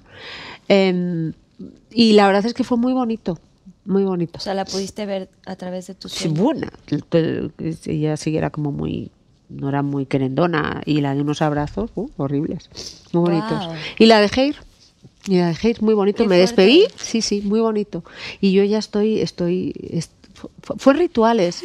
Los rituales son muy importantes. La gente no sabe lo importante que son los rituales en la vida, porque es una especie de programación y, y te ayuda, pues, por ejemplo, el- los indios yaquis, el ritual este que hacen alrededor de, de- con, con los sonidos de, serpiente les programa para la caza, pero tú puedes programarte de una manera intencionada a través de los sueños para muchas cosas. Wow. Y, y bueno, pues me funcionó y estoy muy contenta. O sea, sí lo pasé mal, eh, fue una despedida. Como que. Y yo le decía, bueno, dime que no es un sueño. Y, y la otra, no, es un sueño. Te tienes que. Dime que no es un sueño. Wow, podría hablar claro, esa, esa claro. así. Sí, sí, y en, en un sueño. Me ha costado mucho, sí, es mucho trabajo, pero bueno, pues sí. Son Gracias. años para preparar un sueño Para lúcido. sueños así, ¿no? lúcidos, sí. Para sí, sí. sueños lúcidos. Sí, pero es, es, es algo maravilloso porque, porque es una manera de lidiar con las cosas también muy bonita. Dice Jodorowsky que así ve a su hijo. Él no lo deja claro, ir. sí, es que tuvo un hijo eh, adicto y se murió y lo pasó muy mal, o sea. Y tiene ese tipo de sueños para. Es que es, es- es- en resumen, es programar a tu cerebro para que entres consciente al sueño. Entonces tienes más o menos cierto control sobre el sueño. Al sueño. Ah, Sí, es es, cañón, fuerte. Ay, no, sí. Chivis, bravo. Sí, ujú. Wow. Muy bonito. Y qué, qué importancia hay que darle a las pues amistades y a la familia, ¿no? A, a todos los Pinky Lovers que nos están viendo, de abrazarnos, de amarnos mucho, si queremos decir algo, decirlo en el momento. Creo que eso es algo que pues en mi caso también yo rescato de la pandemia, ¿no? Que a veces te quedas como cosas guardadas, pero siempre expre- expresar lo que uno siente, siempre querer estar con, con, con la gente que amas, abrazarlos, apapacharlos, porque pues no sabes cuándo, cuánto tiempo, ahora sí que estamos de paso en esta vida y no sabemos cuándo nos vamos a ir y darnos mucho amor, ¿no? Y además, ¿sabes una anécdota? Tres días antes hablé con ella y se nos había muerto un amigo. Y le dije, dije ya, ya se nos ha muerto muchos, ya Pilina, no te me mueras. Digo, ya, te, ya se me ha muerto y se murió. Sí, pues hubo muchas Una cosa rarísima, o sea. Pero eh, el tema es, es, es aprender a cerrar ciclos y de una manera sana. Y, y esto es un ritual que yo lo empecé a hacer hace mucho tiempo y no lo hago muy, muy de vez en cuando porque tienes que prepararte mucho, ¿no? Pero pues me funcionó, ya me despedí y estoy muy bien. Gracias. Mm. Felicidades a los dos. Gracias de verdad por estas, por sus mensajes, porque eh, eh, efectivamente a los Pinky Lovers también nos sirve muchísimo, les sirve mucho todos sus, todas sus vivencias, sus experiencias y todo suma y creo que ellos agradecen muchísimo. Gracias de verdad por todo este enriquecimiento informativo de risas, de sus experiencias, de todo lo que han hecho. De verdad valoro mucho que hayan estado aquí. Y bueno, pues ya para finalizar, si me pueden firmar el Wall of Fame. Ah, claro. Una firmita, una, lo que quieran echar ahí. Y gracias a toda la gente que estuvo conectada el día de hoy en el chat en Pinky Promise. No olviden suscribirse a mi canal, denle mucho like y compártalo para que esta familia de Pinky Lovers siga creciendo mucho más. Oh, oh, oh, oh. Así. Me encantó el bajado,